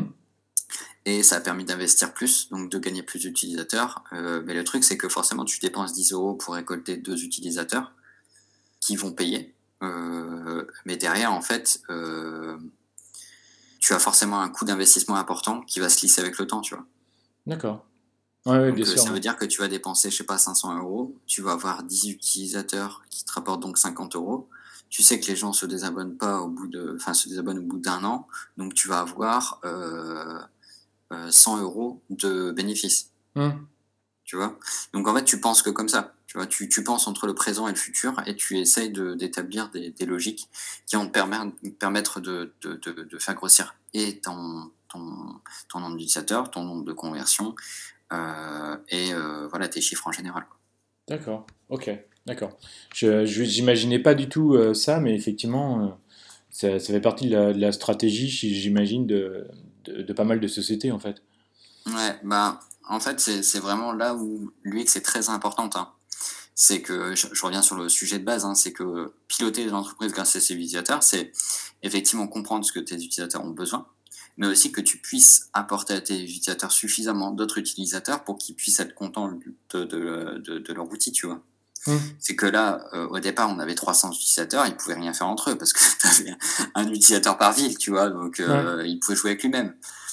Donc euh, il fallait absolument rapporter d'autres utilisateurs pour qu'ils puissent s'amuser ensemble, sans que ça leur coûte quoi que ce soit, parce qu'encore une fois, l'abonnement leur apportait plus d'argent qu'autre chose. Hmm. Donc euh, le principe était extrêmement gagnant pour tout le monde. Nous, on récoltait des KPI, on récoltait des nouveaux utilisateurs, des abonnements. Eux, ils récoltaient euh, un, un bon d'achat pour, euh, pour, un- pour acheter des jeux. Euh, ils soutenaient une boîte avec une idéologie qui était vraiment le partage de jeux et tout ça. Nous, ça nous permettait de financer tout ce qui était déplacement sur des festivals pour encore une fois asseoir notre image. Euh, et voilà, il y avait ce pilotage qui se mettait en place tous les jours euh, pour, euh, pour assurer la, bonne tenue de l'entreprise. D'accord, ok. Donc, avant d'arriver à, la- conclusion, sur, donc là, tu, nous as raconté la, création de, cette, société. Et donc aujourd'hui, ça, ça s'est déroulé sur, sur combien de temps ou d'années, tout, tout ce que tu nous as raconté là? Ça s'est déroulé sur trois ans. Donc trois ans et demi si on compte la partie, parce que j'étais en, en un, un cinquième, pardon. D'accord? Et euh, donc ouais, trois ans. Donc il y avait trois mois de MVP. Euh, il y avait un an euh, pour une pour ensuite le second MVP, parce qu'en fait c'était pas une V1, c'était un autre MVP parce que le premier était tout cassé, tu te rappelles? Ouais. Euh, et donc le, le- le second MVP, donc qui était beaucoup plus stable et répondait du coup aux besoins utilisateurs avec la création du profil, etc. Hmm. Et ensuite, il y a eu encore un an euh, où on a poussé les fonctionnalités pour apporter euh, euh, plus de confort à l'utilisateur et raccorder avec le, le besoin pro. Et ensuite, un an où on a fait du rework et l'entreprise s'est cassé la tronche en fait parce qu'il y avait trop de legacy. D'accord. Et c'est ju- euh, donc euh, donc tu euh, on répète que en fait Mégalith n- n'existe plus euh, aujourd'hui Ouais. et donc juste à cause des, du legacy, c'est ça? Bah, la, la raison première de, de la chute de Megalith, effectivement, le legacy qui, au fur et à mesure du temps, était déposé bah, par les développeurs parce que nous, on leur demandait de faire des pivots. Ouais. Et on n'avait pas connaissance du coût que représentait le legacy. C'est-à-dire qu'en fait, quand tu crées un projet, on va dire que tu crées un projet A. Euh, ton projet A, il a une direction qui est euh, de A à euh, D. D'accord. Tu avances, tu es à B, et là on te dit, bah écoute, en fait c'est pas de A à D, c'est plus de comment ça pourrait être? Ça pourrait être plus de C à F. Et ben en fait A à B n'a servi à rien. Donc de ce fait-là, en fait, soit tu l'enlèves de ton code parce qu'il y a des dépendances avec euh, ta base de données par exemple, ou soit tu le laisses et du coup tu continues d'avancer. Nous on a fait le choix à chaque fois d'avancer. Parfois on faisait des petits reworks, mais euh, pas grand chose. Et donc, du coup, à chaque fois, on faisait des petits pivots, parfois de pas grand chose, mais qui installaient, si tu veux, une instabilité au niveau du code. Qui fait qu'au fur et à mesure, quand tu voulais modifier un truc, eh ben, ça touchait à plein de trucs qui n'étaient plus sur le site, mais qui étaient encore existants. D'accord. Et euh, est-ce qu'il n'aurait pas été, euh, je sais pas, à un moment donné ou euh, un moment euh, plus opportun, je sais pas, ou, ou après, par exemple, je, je sais pas, de, de faire un gros nettoyage du, euh, du code et de, et de, de ce, de ce legacy, de, de l'enlever ou de le modifier, je sais pas, de le paramétrer autrement. Je ne suis pas développeur, donc euh, je, connais, je, je connais un peu mal ce- cette partie-là. Bah, c'est un, bon, c'est un bon sujet parce qu'effectivement, c'est ce qu'on a fait sur la dernière année.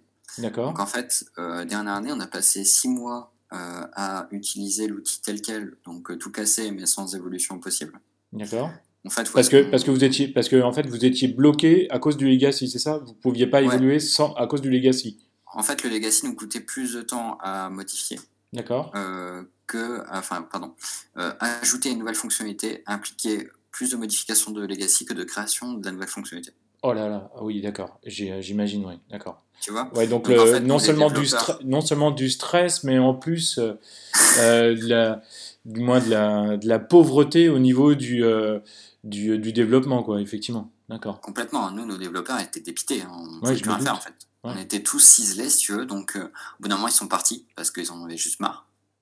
Euh, nous, du coup, on était dégoûtés parce qu'ils partaient, ils nous abandonnaient, tu vois. Ouais. Mais avec du recul, on comprend que ça partit parce que euh, juste, c'était pas possible. Et tous les jours, ils voyaient des lignes de code toutes pétées euh, sur lesquelles ils pouvaient euh, à peine faire des choses parce que tout était cassé.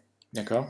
Donc, euh, c'est un problème euh, d'ordre organisationnel de notre part et puis c'est un problème d'ordre de connaissance de- du leur. Ils étaient jeunes, ils n'avaient pas les connaissances pour gérer leur projet et éviter le legacy. Euh, donc du coup, ils ont créé des choses un petit peu euh, branlantes au départ parce qu'ils n'avaient pas de connaissances, ils ont travaillé dessus et ils n'ont pas eu le temps de, de, de- de faire évoluer, tu vois. Donc euh, c'est même pas de leur faute, c'est que de la faute organisationnelle en fait, tu vois. D'accord. Ok. Et donc, je te dis, je te, je te posais la question, est-ce que euh, tu disais, ouais, est-ce qu'il n'aurait pas été plus simple de, tout nettoyer? Tu me disais oui, euh, on- effectivement, Ouais. on avait commencé sur la, sur la dernière année. Et donc en fait, donc on a passé six mois à l'utiliser tel quel, donc à continuer de faire évoluer nos KPI, donc euh, ça marchait bien. Et ensuite pendant six mois, on a refait une V2. D'accord. Euh, on a pris un dev qui était très expérimenté, qui nous coûtait très cher, euh, mais qui euh, en trois mois a fait le travail des, des devs juniors qui ont fait pendant deux ans. D'accord. Et euh, donc on avait une V2 qui tournait, mais du feu de Dieu, avec un design system, avec quelque chose qui était très, euh, très carré et tout ça. Bah, le problème, c'est que bah, on n'avait plus d'argent.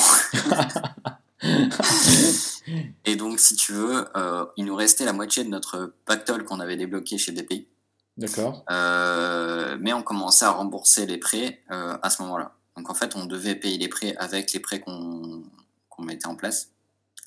Autant te dire que c'était pas très très rentable quoi. Ouais, ouais, bien sûr. Et en fait, donc on aurait pu sortir une V2 hein, qui était très très belle, etc. Euh, mais le problème, c'est que ça nous aurait coûté euh, encore plus d'énergie mentale alors qu'on était à sec. Euh, énergie physique alors qu'on était à sec aussi et puis on avait envie d'aller faire des restos de temps en temps on avait envie de revivre une vie normale parce qu'après trois ans c'était dur du coup on s'est dit bah écoute on s'arrête là on laisse l'autre moitié à BPI parce que voilà ça sert à rien de les foutre dans la merde non plus. Autant que cet argent il serve à d'autres. Euh, on aurait pu aller à Miami avec hein, mais c'est pas le problème. Mm. et euh, on s'est dit voilà il faut qu'on arrête là c'est pas la peine. Donc on était en décembre 2019 Euh, on a fermé la boîte et trois mois après le Covid est arrivé. Donc finalement, euh, c'était c'était presque le bon moment, c'était le bon moment, quoi. c'était vraiment le bon moment parce que on a fait le choix de se euh, comment dire de se guérir mentalement et physiquement de tous les plaies qu'on avait eu tu vois Euh, et derrière effectivement le covid aurait tout détruit et ça aurait été encore plus dur ça aurait été un carnage total quoi D'accord. Et alors, est-ce que tu penses que, avec le, le recul, puisque ça, ça fait euh, plus d'un an aujourd'hui, Mm. est-ce que tu penses que aujourd'hui vous pourriez relancer l'aventure, mais sous, euh, sous une autre forme? Je pense qu'effectivement il est possible qu'un jour je recrée quelque chose Euh, même si je pense que ma compagne soit pas soit pas de cet avis hein, Pascal ça l'a traumatisé profondément Ah ouais? C'est- sur, euh, sur, sur quel point de vue? Sur le, je sais pas, sur le point de vue relationnel que vous avez eu euh, tous les deux, ou euh, parce qu'elle manquait de sommeil, ou euh, que c'était même une question financière, ou je, je sais pas? C'est plus une question effectivement de, de santé mentale. En- Nous, ça nous a renforcé parce qu'on devait s'épauler pour continuer, tu vois. Ouais, Et euh, sans l'un et l'autre, on aurait pu, on aurait arrêté la boîte. euh, D'accord. au bout d'un an. D'accord. Donc euh, là-dessus, ça nous a plutôt renforcé. Non, c'est vraiment sur l'aspect mental. Où est-ce que euh, moi, j'ai fait un, définitivement un burn-out au bout de trois ans. Ah oui. Donc euh, dans les derniers mois, j'ai arrêté parce que en fait, je pouvais plus voir le bâtiment euh, quand je rentrais dedans. J'étais pas bien. D'accord. Et euh, elle, elle a continué sur les derniers mois et ça l'a complètement détruit parce qu'elle devait tout gérer elle-même pendant trois mois. euh, Ouais. et voilà, c'était très, très, très, très compliqué. Ouais, je, me, je me doute, ouais. effectivement, il, était, il était certainement temps d'arrêter, alors effectivement. Ouais, c'est ça. Et moi, après, je suis revenu pour faire la V2. Euh, donc ça s'est très très bien passé parce que voilà, il n'y avait plus ce, situation conflictuelle parce que les mmh. devs étaient au bout de leur life, nous aussi. Euh, du coup, euh, ils sont partis, moi je suis revenu, donc ça s'est fait comme ça, tu vois. donc en gros, voilà, si je devais refaire quelque chose, je le referais de la manière suivante, c'est-à-dire que je ferais d'une manière totalement détachée une production dans le but d'aider des, utilisateurs. Et si jamais cette production amène en fait à un niveau élevé euh, d'utilisation, on pourrait voir une entreprise secrète, tu vois. Mais je ferais plus une entreprise avant euh, de répondre à un besoin et d'avoir des résultats. D'accord. Comme quoi, il faut bien écouter ses utilisateurs. Exactement. c'est eux qui pilotent le projet. Euh, et surtout dans une startup, si tu n'as pas d'utilisateurs, tu es juste un Gugus qui fait, qui fait un truc dans son garage. Quoi. Ouais, ouais. D'accord. Pour conclure, et, Qu'est-ce que, qu'est-ce qu'on pourrait, qu'est-ce que tu pourrais dire euh, euh, par rapport à la création de l'entreprise et, euh, et, et l'UX, s'il te plaît? Design Plus. Ce que je peux dire, c'est que créer sa boîte, c'est, vraiment le terrain de jeu idéal pour expérimenter des choses. C'est, en fait, tu as le droit de te planter. Là, par exemple, les, devs avec qui on était, ben, ça leur a fait une, expérience de dingue. Euh, nous, ça nous a fait une expérience de dingue. Ça nous a permis tous d'expérimenter des choses, de, de découvrir le monde euh, de l'entreprise euh, au sein même de l'entreprise, tu vois. C'est mmh. pas juste t'es piloté par quelqu'un qui te dit d'aller dans une direction et tu sais pas pourquoi. C'est que là, nous, on avait des réunions de crise avec les devs. On leur disait, écoutez les gars, il nous reste trois mois à vivre. sans deck, sans deck, on l'a fait plusieurs fois. Et ils étaient conscients qu'on avait trois mois à vivre. Donc, du mmh. coup, en gros, s'ils sortaient pas la fonctionnalité qu'il fallait et que nous, on n'assurait pas pour aller chercher de l'argent, dans trois mois, on était mort. D'accord. Du coup, ça calme. Hein. oui, c'est clair. Oui. tu débarques le lundi matin, on avait payé les croissants. Euh, quand tu voyais les croissants sur la table, tu savais que c'était pas bon. Parce que déjà, euh, les croissants, on pouvait pas se les payer, tu vois. Euh, et non, mais bref, du coup, ça t'apporte vraiment une vision de dingue sur comment fonctionne une entreprise et comment fonctionne l'économie de manière générale. Ça t'apprend à prioriser les choses et à comprendre pourquoi est-ce que tu fais les choses, tu vois parce qu'il y a un grand nombre d'UX qui font des choses juste pour leur utilisateur. Tu vois, ah, mon utilisateur, il a besoin, euh, euh, je sais pas, que euh, de passer par tel parcours parce que ça lui simplifierait la vie. Oui, mmh. ok, très bien. Effectivement, ton utilisateur a besoin de ça. Mais côté business, modifier ça, ça ne rapporte pas un rond. Mais par contre, il y a des choses qui euh, coûtent énormément d'argent et qui ont besoin d'être priorisées. Et donc, on va d'abord travailler là-dessus et ensuite on verra cette, cette, cette chose-là pour l'intégrer dans un autre flux ou un autre parcours, faire évoluer la chose. Ça t'apporte une vision business extrêmement importante. Et est-ce que, est que du coup, euh, tu n'as pas l'impression, euh, quand tu es côté business, d'être encore plus proche des utilisateurs ou de mieux les comprendre? Hum, Je ne saurais pas dire si tu es plus proche d'eux en tout cas, tu comprends sous un autre angle leurs problématiques, tu vois. C'est que par exemple, quand j'ai commencé là, euh, vous vous rappelez, on, parlait de la partie pro. J'ai été chercher de l'argent là-bas. Enfin, j'ai tenté d'aller chercher de l'argent là-bas. et euh, finalement, ça a été mort. Bah, en fait, je m'étais écarté de mes utilisateurs. Tandis que après, j'ai plutôt pris le problème autrement et j'ai fait volte-face en me disant, enfin, quand je disais j'ai aussi, euh, je voudrais remettre dans le contexte, c'est avec avec, euh, avec euh, ma, ma, collègue et euh, ma compagne. D'accord? Mmh. Donc, on a, on a fait volte-face et on s'est dit, OK, on va prendre les utilisateurs par les cornes et on va leur donner quelque chose en échange de quelque chose. Parce qu'ils sont plus nombreux et parce que ça pourrait nous apporter quelque chose. Donc, si tu veux, la vision business nous a aidé à répondre à un besoin utilisateur qui était ben, là simplement la volonté de payer des jeux. Mais ça n'a pas vraiment résolu leur problème de de, trouver d'autres joueurs, tu vois. Mmh. Donc en fait, c'était juste un pansement. Ça n'a pas vraiment été valorisant pour eux de, payer, tu vois. Donc c'est compliqué à dire. Est-ce que ça a vraiment apporté quelque chose aux utilisateurs de payer? Là, j'ai envie de te dire non, parce que ça n'a pas apporté un truc directement. Mais par contre, en termes de vision euh, business pour le projet, ça a été extrêmement important de penser utilisateur parce que ça nous a permis de nous retourner. Tu vois. Ouais, d'accord. Ok. Je sais pas si je suis clair, mais. Si, euh, si, si, si, si, si, si, si, si, si, absolument, si, si. Et, euh, et euh, est-ce que toi, aujourd'hui, tu, tu, penses que, que les, les j'imagine que tu as rencontré d'autres startups, mmh. et est-ce qu'elles avaient la même vision pour toi en termes de... est-ce qu'elles avaient une vision UX en fait de leur utilisateur ou est-ce qu'elle faisait comme, euh, comme certaines personnes il y a quelques années euh, de travailler leur, euh, leur business dans, au fond d'un garage et de sortir un produit miracle comme ça?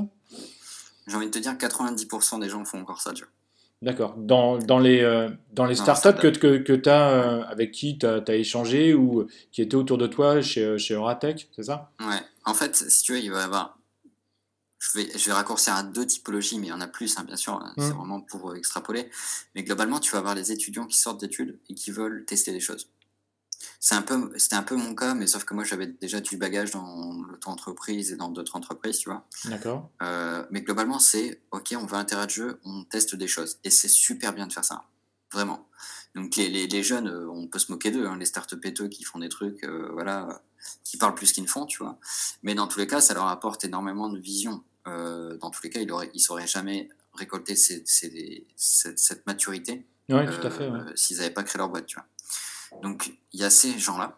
Euh, qui voilà sont ce qu'ils sont. Hein. Moi, ça m'énerve un petit peu ces gens-là, mais je trouve ça très bien ce qu'ils font, tu vois, parce que c'est très enrichissant pour eux, tu vois. Certainement, oui. Et tu vas voir les autres qui sont plus les vétérans, qui ont une carrière, euh, qui escalait. Hein. Donc euh, parfois c'est des gens qui euh, viennent de grosses boîtes, qui ont envie de liberté. Parfois c'est des gens qui ont fait plein de petites boîtes et qui ont envie de, bah, de, de, de, lancer un truc fou. parfois c'est des gens qui sont au chômage après leur carrière et qui sont en reconversion par exemple, qui veulent tester de nouvelles choses. Mmh et ben ces vétérans-là ont plus de recul et vont plus lentement. voilà, ils vont plus lentement, mais ils essaient de faire des choses efficaces, tu vois. Donc, tu as d'un côté les fous furieux qui sont les, les, les, les jeunes adultes slash euh, euh, fin, fin d'études qui euh, testent plein de trucs complètement dingos et qui veulent révolutionner le monde. Et tu as les vétérans qui essaient de faire des trucs plus construits, plus, plus réfléchis. et dans tous les cas, il y a 90% des gens qui se croûtent dès la première année. Hein.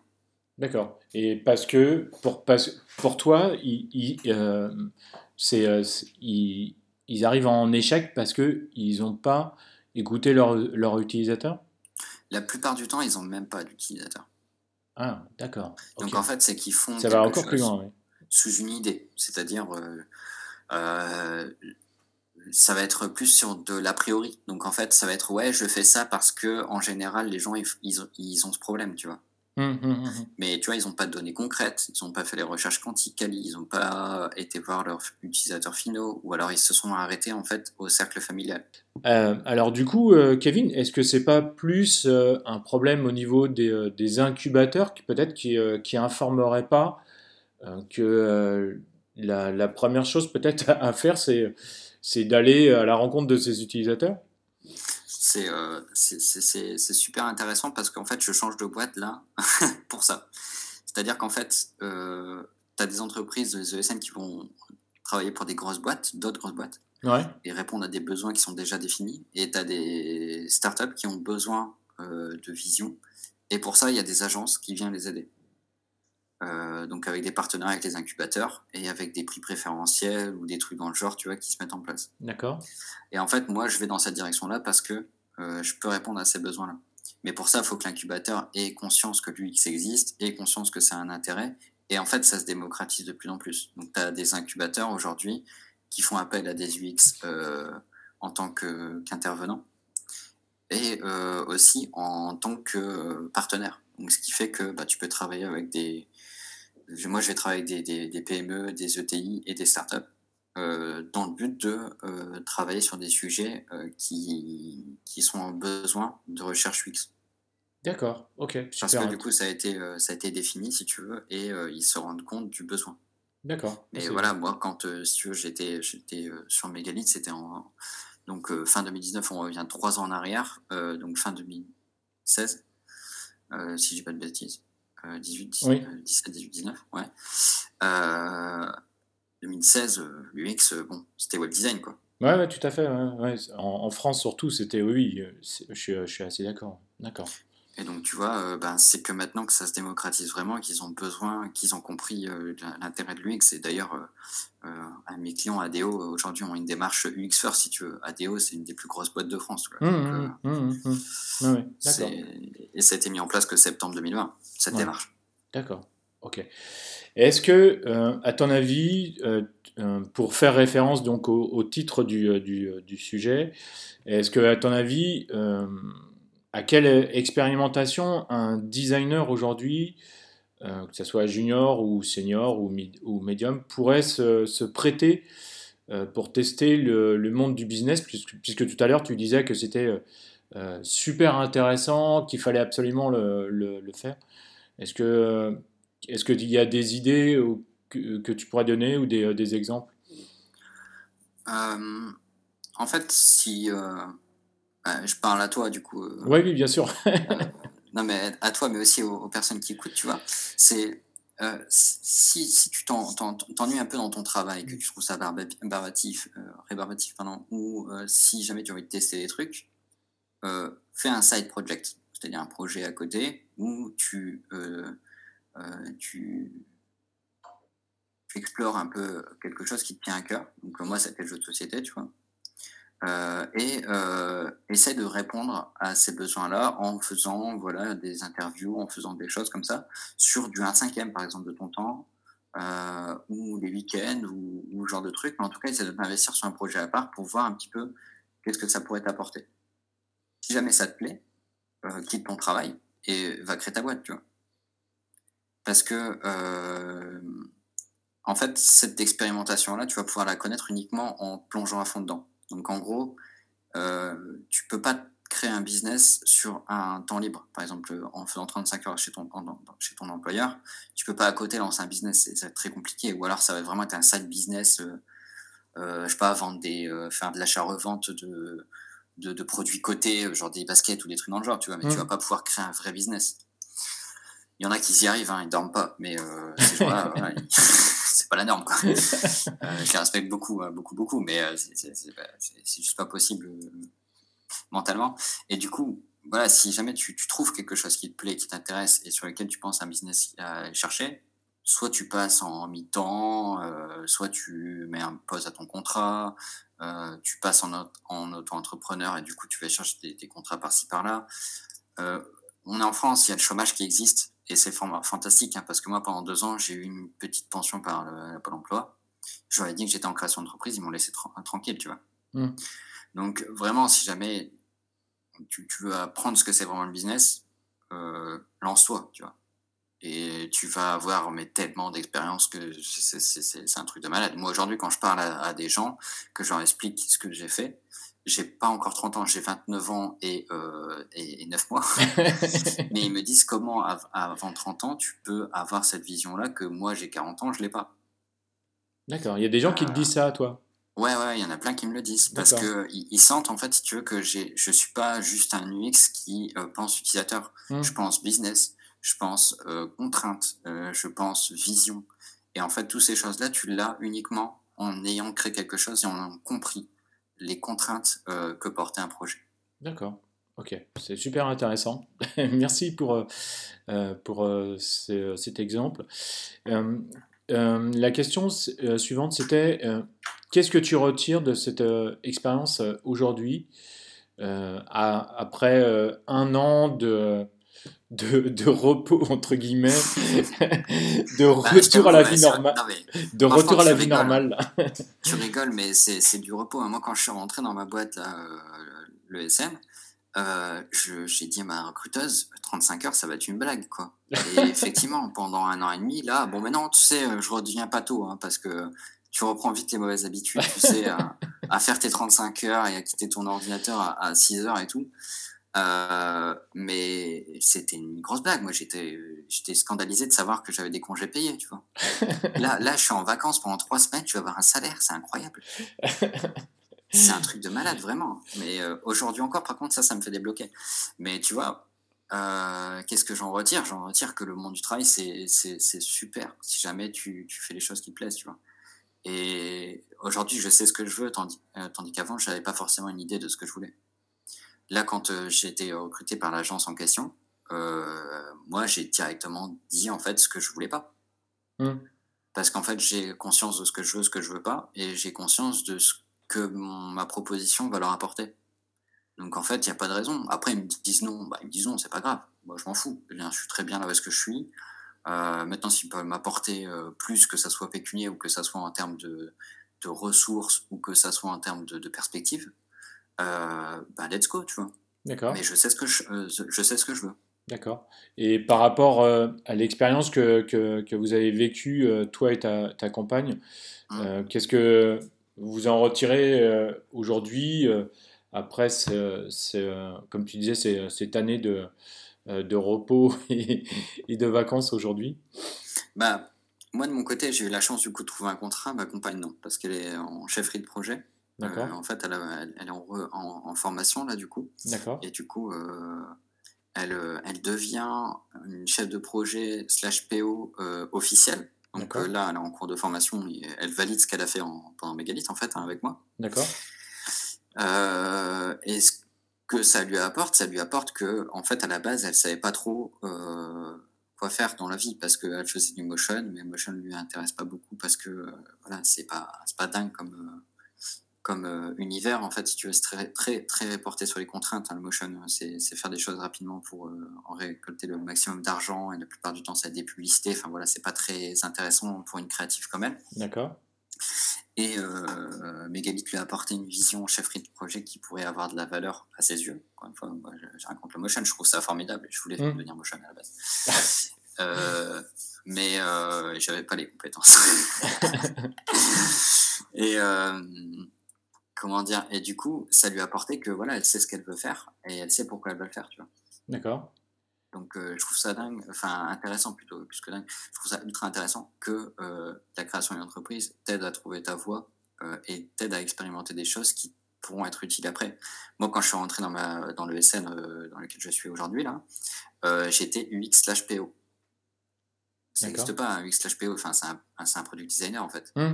Tu vois Sauf que product designer dans une USN, ça n'existe pas non plus. Parce que le problème, c'est que tu dois être trop côté client et pas côté tu vois. Mmh. Du coup, euh, c'est ultra enrichissant parce que j'avais un profil complètement euh, différent des autres et qui avait une valeur euh, qui, bah, qui, est importante. parce que je n'ai pas cherché du boulot pendant longtemps, hein, j'ai cherché du boulot 15 jours. Hein. D'accord. Effectivement. tu vois, en fait, créer sa boîte, ça a énormément de valeur chez qui l'entend, hein, parce que j'ai mmh. rencontré des entreprises qui m'ont dit Tu sais faire des écrans? J'ai fait euh, attends euh, quoi? Euh, Ils m'ont dit alors moi j'ai un backlog long comme le bras, tu veux me faire des écrans? Je leur ai fait allez salut parce que c'est pas la peine, hein, je viens pas pour ça. et du coup tu vois tu, voilà ça, ça t'apporte toutes ces choses là en fait. Fais ton entreprise. D'accord, ok. Et donc le, et quelles erreurs as-tu as-tu faites durant ces la, création et le, projet euh, Mégalithe alors? Bah, tu vois, je t'avais dit les deux typologies de personnes, euh, hmm. les, étudiants euh, qui veulent créer des projets, qui se prennent pour les rois du monde, et les vétérans qui y vont tranquilles. Bah, en fait, j'aurais mieux fait d'être un peu moins étudiant qui, qui veut être le roi du monde, et être un peu plus vétéran qui va tranquillement. Euh, si je devais refaire le truc, j'aurais fait une communauté avant, ce que j'avais commencé à faire avec la chaîne YouTube et tout ça, et pas dans une volonté business du tout. Hein. Euh, mais j'aurais continué ça, j'aurais fait plusieurs axes comme ça pour avoir une bonne communauté. J'aurais créé aucun projet euh, qui ne soit pas dans mes compétences, parce que là, le dev, par exemple, c'était pas dans mes compétences, je pouvais pas le gérer en fait. Mmh et voilà, juste j'aurais pris plus de temps pour le faire tranquillement, sans me presser, en ayant en tête le présent comme le futur, et pas que le futur. Et, euh, ça aurait été carrément plus facile. Parce que du coup, j'aurais eu les pieds sur terre avec les KPI aujourd'hui, avec le, parcours, enfin, comment dire, la, la direction dans laquelle on veut aller, et j'aurais pu construire comme ça au fil de l'eau avec mes utilisateurs dans un ordre logique et ne pas penser forcément business tout de suite, etc. Enfin, là, là-dessus, euh, Ratec a un peu ses torts parce qu'effectivement, me proposer de faire un MVP en bout de trois mois, ça fout un stress, mais insane. Et ça met dans une, un mental qui euh, te pousse à aller vite. Ouais, de, de compétiteur, quoi, en fait, ouais. Ouais, et ça là-dessus, je trouve ça négatif. Après, voilà, ça leur permet aussi à ceux qui sont en moitié endormis et qui arrivent de se réveiller. Donc, Mmh. euh, c'était peut-être pas non plus leur faute, mais c'est aussi un terme de mindset, tu vois. Ouais, puis Moi, je suis très, euh, je suis et- très euh, compétiteur, tu vois. J'ai envie de faire un truc et d'y aller à fond de balle, tu vois. Ouais, puis peut-être de, de voir aussi euh, si les, si les gens sont capables d'aller euh, au bout des, euh, des trois mois, quoi, de voir ce que, quelles sont le- leurs capacités et euh, Ouais. de, de, de voir si le projet aussi tient la route aussi. Mm. Bah, exactement, parce qu'effectivement, euh, tu payes rien. Le Ratex, Mm. c'est un incubateur euh, public, donc tu as le chauffage, tu as la place, tu as les intervenants, tu as tout ça qui est gratuit. Hum, hum. Donc il faut épurer, quoi. Donc effectivement, ceux qui s'endorment, ben, faut les virer, quoi, parce qu'ils servent à rien. Ouais, absolument, oui, tout à fait. D'accord, Donc euh, voilà, donc euh, c'est tout un. Il y a, il y a- il y a plein de, de causes, d'effets. Hein. Mais voilà, donc euh, moi, ce que les erreurs que j'ai fait, c'est d'aller trop vite, je pense. D'accord, ok. Et aujourd'hui, euh, quand je commence un projet, si le, le, le client me dit alors, il faut qu'on fasse les écrans un tel, un tel, un tel, je lui dis quelle est votre vision? Comment est-ce qu'on va le faire? Est-ce qu'il y a des stories qui sont déjà faites? Euh, Est-ce qu'il y a euh, des jalons qui ont été mis en place? Est-ce qu'il y a des dépendances sur le projet? Et le gars, s'il ne sait pas me répondre à tout ça, jamais il aura un écran. ouais, mais c'est, euh, je pense que c'est, euh, c'est, de la culture qui, euh, qui doit être, euh, euh, que nous, designers, devons, devons porter, et ça fait partie de, en tout cas moi en tant que, que designer indépendant, ça fait aussi partie de, ma culture, et je, je, je suis entièrement d'accord avec toi, et je pose exactement ce type de, questions. à chaque client ou à chaque prospect parce que c'est c'est évident. Pour moi, ça, ça fait partie de la, ça fait partie de la, de la culture, quoi, en fait. Bah, complètement. Et puis, euh, si nous nous contactent en tant que Presta, euh, c'est bien parce qu'on a une valeur à l'apporter. C'est pas parce qu'on est juste euh, là pour, pour, pour pondre des choses, tu vois. Absolument, Je oui. veux dire, quand tu appelles un artisan, c'est parce qu'il y a le mot art dedans. Sinon, tu appelles une industrie. Ouais, absolument, ouais. Tu Tout à vois. fait. L'industrie va te faire ce que tu as demandé avec ton plan, hop, il va te le pondre. Tandis que si tu appelles un artisan, il va réfléchir à pourquoi tu veux faire ton truc. Donc, après, Ouais, si ton client te dit euh, je te paye pas à réfléchir, bah, tu lui dis bah, moi, euh, je perds pas mon temps avec toi. Quoi. Il y en a d'autres qui, euh, qui, qui, qui attendent derrière, euh, même si tu sais pas encore qui. Hein. Quand j'étais en auto-entrepreneur, j'ai accepté ce genre de client. Hmm. J'aurais jamais dû parce qu'ils m'ont fait perdre du temps. Et effectivement, j'aurais remangé le mois, j'aurais mangé des pâtes et ça aurait été dur, tu vois, parce que je faisais des logos pour 300 balles, tu vois. Hmm. Mais en fait, euh, j'aurais jamais dû faire ces logos pour 300 balles. Parfois, je vois des posts LinkedIn avec la, la boîte en question. Euh, ils gagnent pas mal d'argent. Et euh, moi, derrière, ils m'ont laissé des clopinettes, tu vois. Et ils ont un beau logo, parce que franchement, euh, je me suis donné quand même. tu vois, mais ces clients-là, ils méritent pas notre attention, en fait. Ouais. C'est un autre sujet. Ouais. Et donc, le, le pendant de, de la question, c'est quelle réussite es-tu fier par rapport à tout euh, ce parcours euh, et ce, ce projet de, de Mégalithe Ben, c'est d'être allé au bout, même si je disais que pendant trois mois, effectivement, j'ai fait un burn-out. Là, Mm. c'était plus. Enfin, je pouvais juste pas le faire, en fait, hein, d'aller jusqu'au bout de ça. Moi, je suis allé au bout de ce que je pouvais proposer. Donc, c'est-à-dire que j'avais fait mes démarches, j'avais fait les écrans, etc. Et je pouvais pas aller plus loin. Euh, mentalement, c'était trop, trop, trop compliqué. Mais moi, personnellement, je trouve que je suis allé au bout. J'ai fait tout ce que je pouvais. Euh, je, je suis blanc en fait, tu vois, le- au, au côté des financiers, quand ils me disaient, parce que j'ai eu des financiers, je dirais pas leur nom, hein, mais qui m'ont dit que, euh, en gros, j'aurais pu faire plus. Euh, et que, en gros, euh, si ça avait capoté, c'est parce que j'avais pas assez fait. Hmm. Bah, moi, si tu veux, je pouvais leur dire en face que absolument pas et que je pense qu'ils ont pas fait en un quart de ce que j'avais fait en toute carrière que de, de ce que eux ils avaient fait assis sur leur chaise, tu vois. Hmm. Et ça, là-dessus, je suis extrêmement fier parce que personne ne pourra me reprocher d'avoir fait couler ma boîte et personne ne pourra me reprocher d'avoir euh, sacrifié trois ans de ma vie, parce que c'est un sacrifice, hein, euh, pour ce que j'ai appris, tu vois. Parce que en trois ans, j'ai appris ce que j'aurais pu apprendre dans ma carrière du X au bout de 10, peut-être. C'est, ça a été extrêmement dur, mais grâce à mes amis, à ma famille et tout ça, ben, j'ai pu aller jusqu'au bout. Donc, euh, je suis fier de moi, mais je suis aussi fier de toutes les personnes qui m'ont entouré parce que c'est, c'est collectif en fait. C'est vraiment tout cet élan qui a permis d'aller jusque-là. quoi. D'accord. Ok. Bah, c'est très touchant. Merci. Euh, pour, euh, pour terminer, j'ai j'ai trois questions, les, les- les questions euh, fil rouge. Euh, Qu'est-ce qui te différencie, toi, d'un d'un autre euh, designer, s'il te plaît? Bah, je pense que c'est c'est cette création d'entreprise, tu vois. C'est Hmm. C'est cette vision, au final, euh, un peu 360 qui permet de de ne pas mettre le pied dans un endroit euh, nauséabond et euh, marécageux. Parce que nauséabond, parce que le client, il est juste insupportable, tu vois, tu le sens déjà de base. Et si jamais tu tu, tu le calmes pas tout de suite, ça, va jamais mener à quelque chose de bien. Et, et marécageux, si jamais le projet n'est pas défini, et enfin plus plus euh, euh, comment brumeux plus que marécageux. C'est euh, si jamais c'est pas bien défini, tu vas avancer à l'aveugle et euh, tu vas te retrouver complètement perdu. Euh, donc euh, toi t'es perdu, ça te coûte pas plus que ça, euh, mais par contre le client ça lui a perdu beaucoup euh, et euh, c'est pas bon pour lui. Euh, il faut absolument jamais qu'un client n'ait pas pour son argent quand il te paye, tu vois. Donc euh, c'est pour ça que pour moi c'est directement le contrat est défini, il est bien ce client, euh, il me fait confiance, euh, je lui fais confiance, on avance ensemble, mais pour qu'on avance ensemble, il faut que ça soit clair. Et moi, ça, pour moi, c'est ça qui me différencie parce que je n'avancerai pas avec un client si jamais tout n'est pas euh, bien défini, autant pour lui que pour moi. Non, mais d'accord. Du coup, quand je travaille avec un client, il n'y a jamais de conflit, si tu veux. D'accord.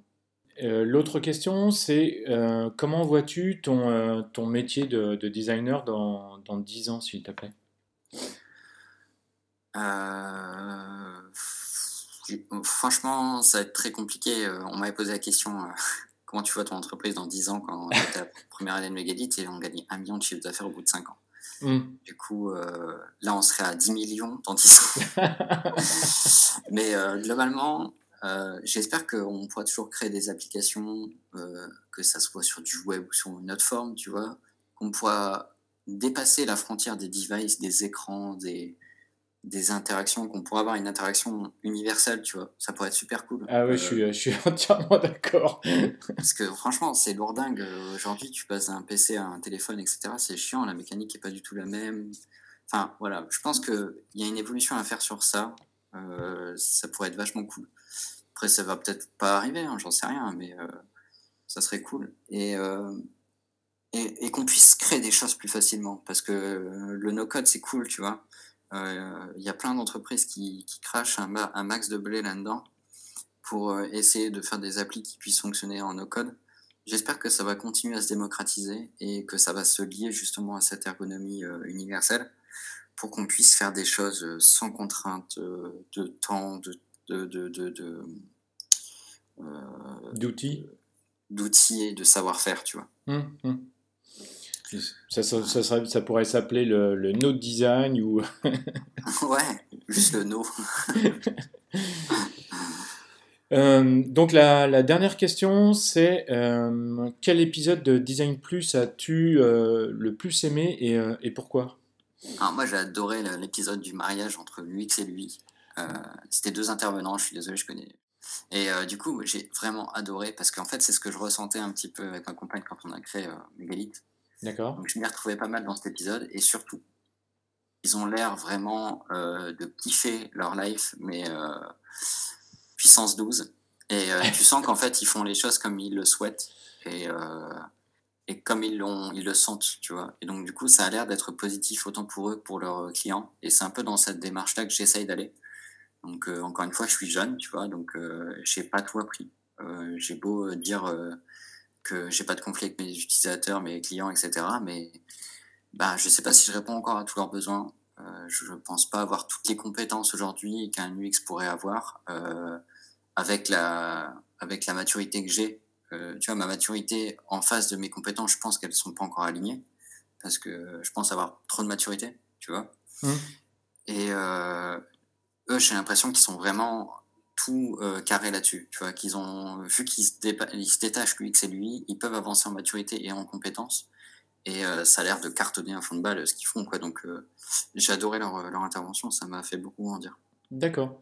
Et euh, effectivement, c'est Annen et Olivier euh, Leroy. C'est euh, un épisode qui a, qui a plutôt bien fonctionné, effectivement. Et comme tu dis, oui, tout à fait, quand je je connaissais un petit peu Olivier, mais pas trop Annen, et effectivement, en échangeant avec eux, on voyait bien l'apport que l'un pouvait apporter à l'autre, etc. la mixité presque parfaite, en plus, ils sont mariés femmes. Donc euh, ça, fonctionne euh, vraiment très, très bien. Et euh, on voyait bien les, apports que l'un pouvait apporter à l'autre, etc. Et ça fonctionnait vraiment très très bien et je suis, je suis assez d'accord avec toi. Et du coup, tout à l'heure, tu, tu, disais que ta, ta, compagne est en train de, de, de, de, poursuivre ses études pour devenir chef de projet. Et toi, vu que tu es lead UX/UI, est-ce que du coup, vous pourriez peut-être euh, créer votre société euh, plus tard? Est-ce que c'est euh, l'un de, vos projets? Bah, Pour l'instant, la boîte qui m'a recruté, que, j'intègre en novembre, me promet en fait cette liberté que j'avais en tant qu'auto-entrepreneur. En tant que créateur d'entreprise, tu vois. Puisque du coup, je vais être sous le directeur de région, ce qui me donne une, des responsabilités assez importantes. D'accord. Et un confort, parce qu'il ne faut pas le mentir, hein, quand tu es salarié, tu es, confortable. Ouais. Euh, du coup, pour l'instant, ça, ça m'intéresse bien et peut-être que je pourrais intégrer euh, ma compagne à la boîte. Hein, donc euh, voilà, ça, on verra bien comment l'avenir nous dira. donc pour l'instant, voilà, je me fixe là-dessus. On verra plus tard qu'est-ce que ça va donner hein, si jamais je dois créer ma boîte parce que j'avais pas assez de liberté ou parce que je pourrais faire de meilleures choses en étant indépendant avec elle hein, potentiellement. en tout cas, on travaille super bien ensemble, donc si jamais vous vous entendez bien avec euh, votre. Euh, euh, n'hésitez pas à créer une boîte ensemble, hein, parce que vraiment, c'est bon sur l'aspect personnel comme professionnel. Et tous les deux s'en sentent gagnants, en fait. Hein, donc, après, voilà, il faut, faut, faut, avoir la personne avec qui on aimerait travailler. Ouais. Et puis faire attention au burn-out aussi. Ouais, ouais, parce que burn-out laisse des traces. Aujourd'hui, par exemple, je fais, je fais de l'eczéma, tu vois, alors qu'à la ah base, j'en faisais pas. D'accord, ok. D'accord. Eh bien, euh, bah, c'était super intéressant, euh, Kevin. Donc, euh, messieurs, mesdames qui nous écoutez, surtout, n'oubliez pas vos utilisateurs dans votre aventure de, de start-up. En tout cas, bah, merci beaucoup, Kevin. C'était vraiment très intéressant, je le répète. Bah, est-ce que, tu est que tu voudrais ajouter un dernier mot avant de, de, nous quitter? Franchement, j'ai juste un seul mot, juste lancez-vous, testez, testez des choses. Et n'ayez pas peur de rater ou de ou d'avoir une fausse bonne idée ou je sais pas quoi. Arrêtez de penser faites, tu vois. Et, et si c'est nul, en fait, ce que vous avez fait, bah, c'est pas grave. Vous allez faire autre chose. Ou, peut-être qu'en fait, ça va être trop bien ce que vous allez faire et, des gens vont, vont s'y retrouver et vous, et vous accompagner. En fait, juste vivez, tu vois arrêtons de, subir notre métier et euh, utilisons-le pour, euh, pour créer des nouvelles choses et, expérimenter. Je pense que vraiment ça pourrait apporter à tous de, penser comme ça. Après, c'est pas la pensée universelle, tu vois, mais c'est peut-être une piste sur euh, comment est-ce qu'on pourrait vivre notre métier pour qu'il soit gagnant-gagnant un peu avec, avec notre époque. D'accord. eh bien, bah, encore merci euh, Kevin pour, euh, pour cette interview, c'était vraiment très intéressant. Euh, j'espère que cet épisode vous aura plu également et donc je, je, vous dis à très bientôt pour un prochain épisode. Merci Kevin, salut. Merci, salut à tous. Merci d'avoir écouté cet épisode de Design Plus jusqu'au bout. Maintenant, partagez cet épisode à deux personnes autour de vous et mettez une note de 5 étoiles ou un pouce en l'air avec un commentaire sympa. Cela me permettra d'échanger avec vous et de faire monter mon podcast dans les classements. Je vous donne rendez-vous prochainement pour un nouvel épisode. N'oubliez pas de vous abonner à ce podcast. Vous pouvez suivre Design Plus sur Instagram, Design plus PLUS underscore podcast et sur LinkedIn, Design plus le podcast.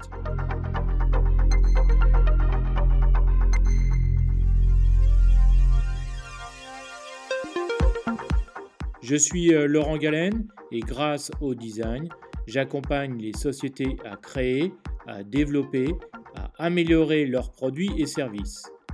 Et je suis également euh, formateur en design UX, UI pour les applications mobiles.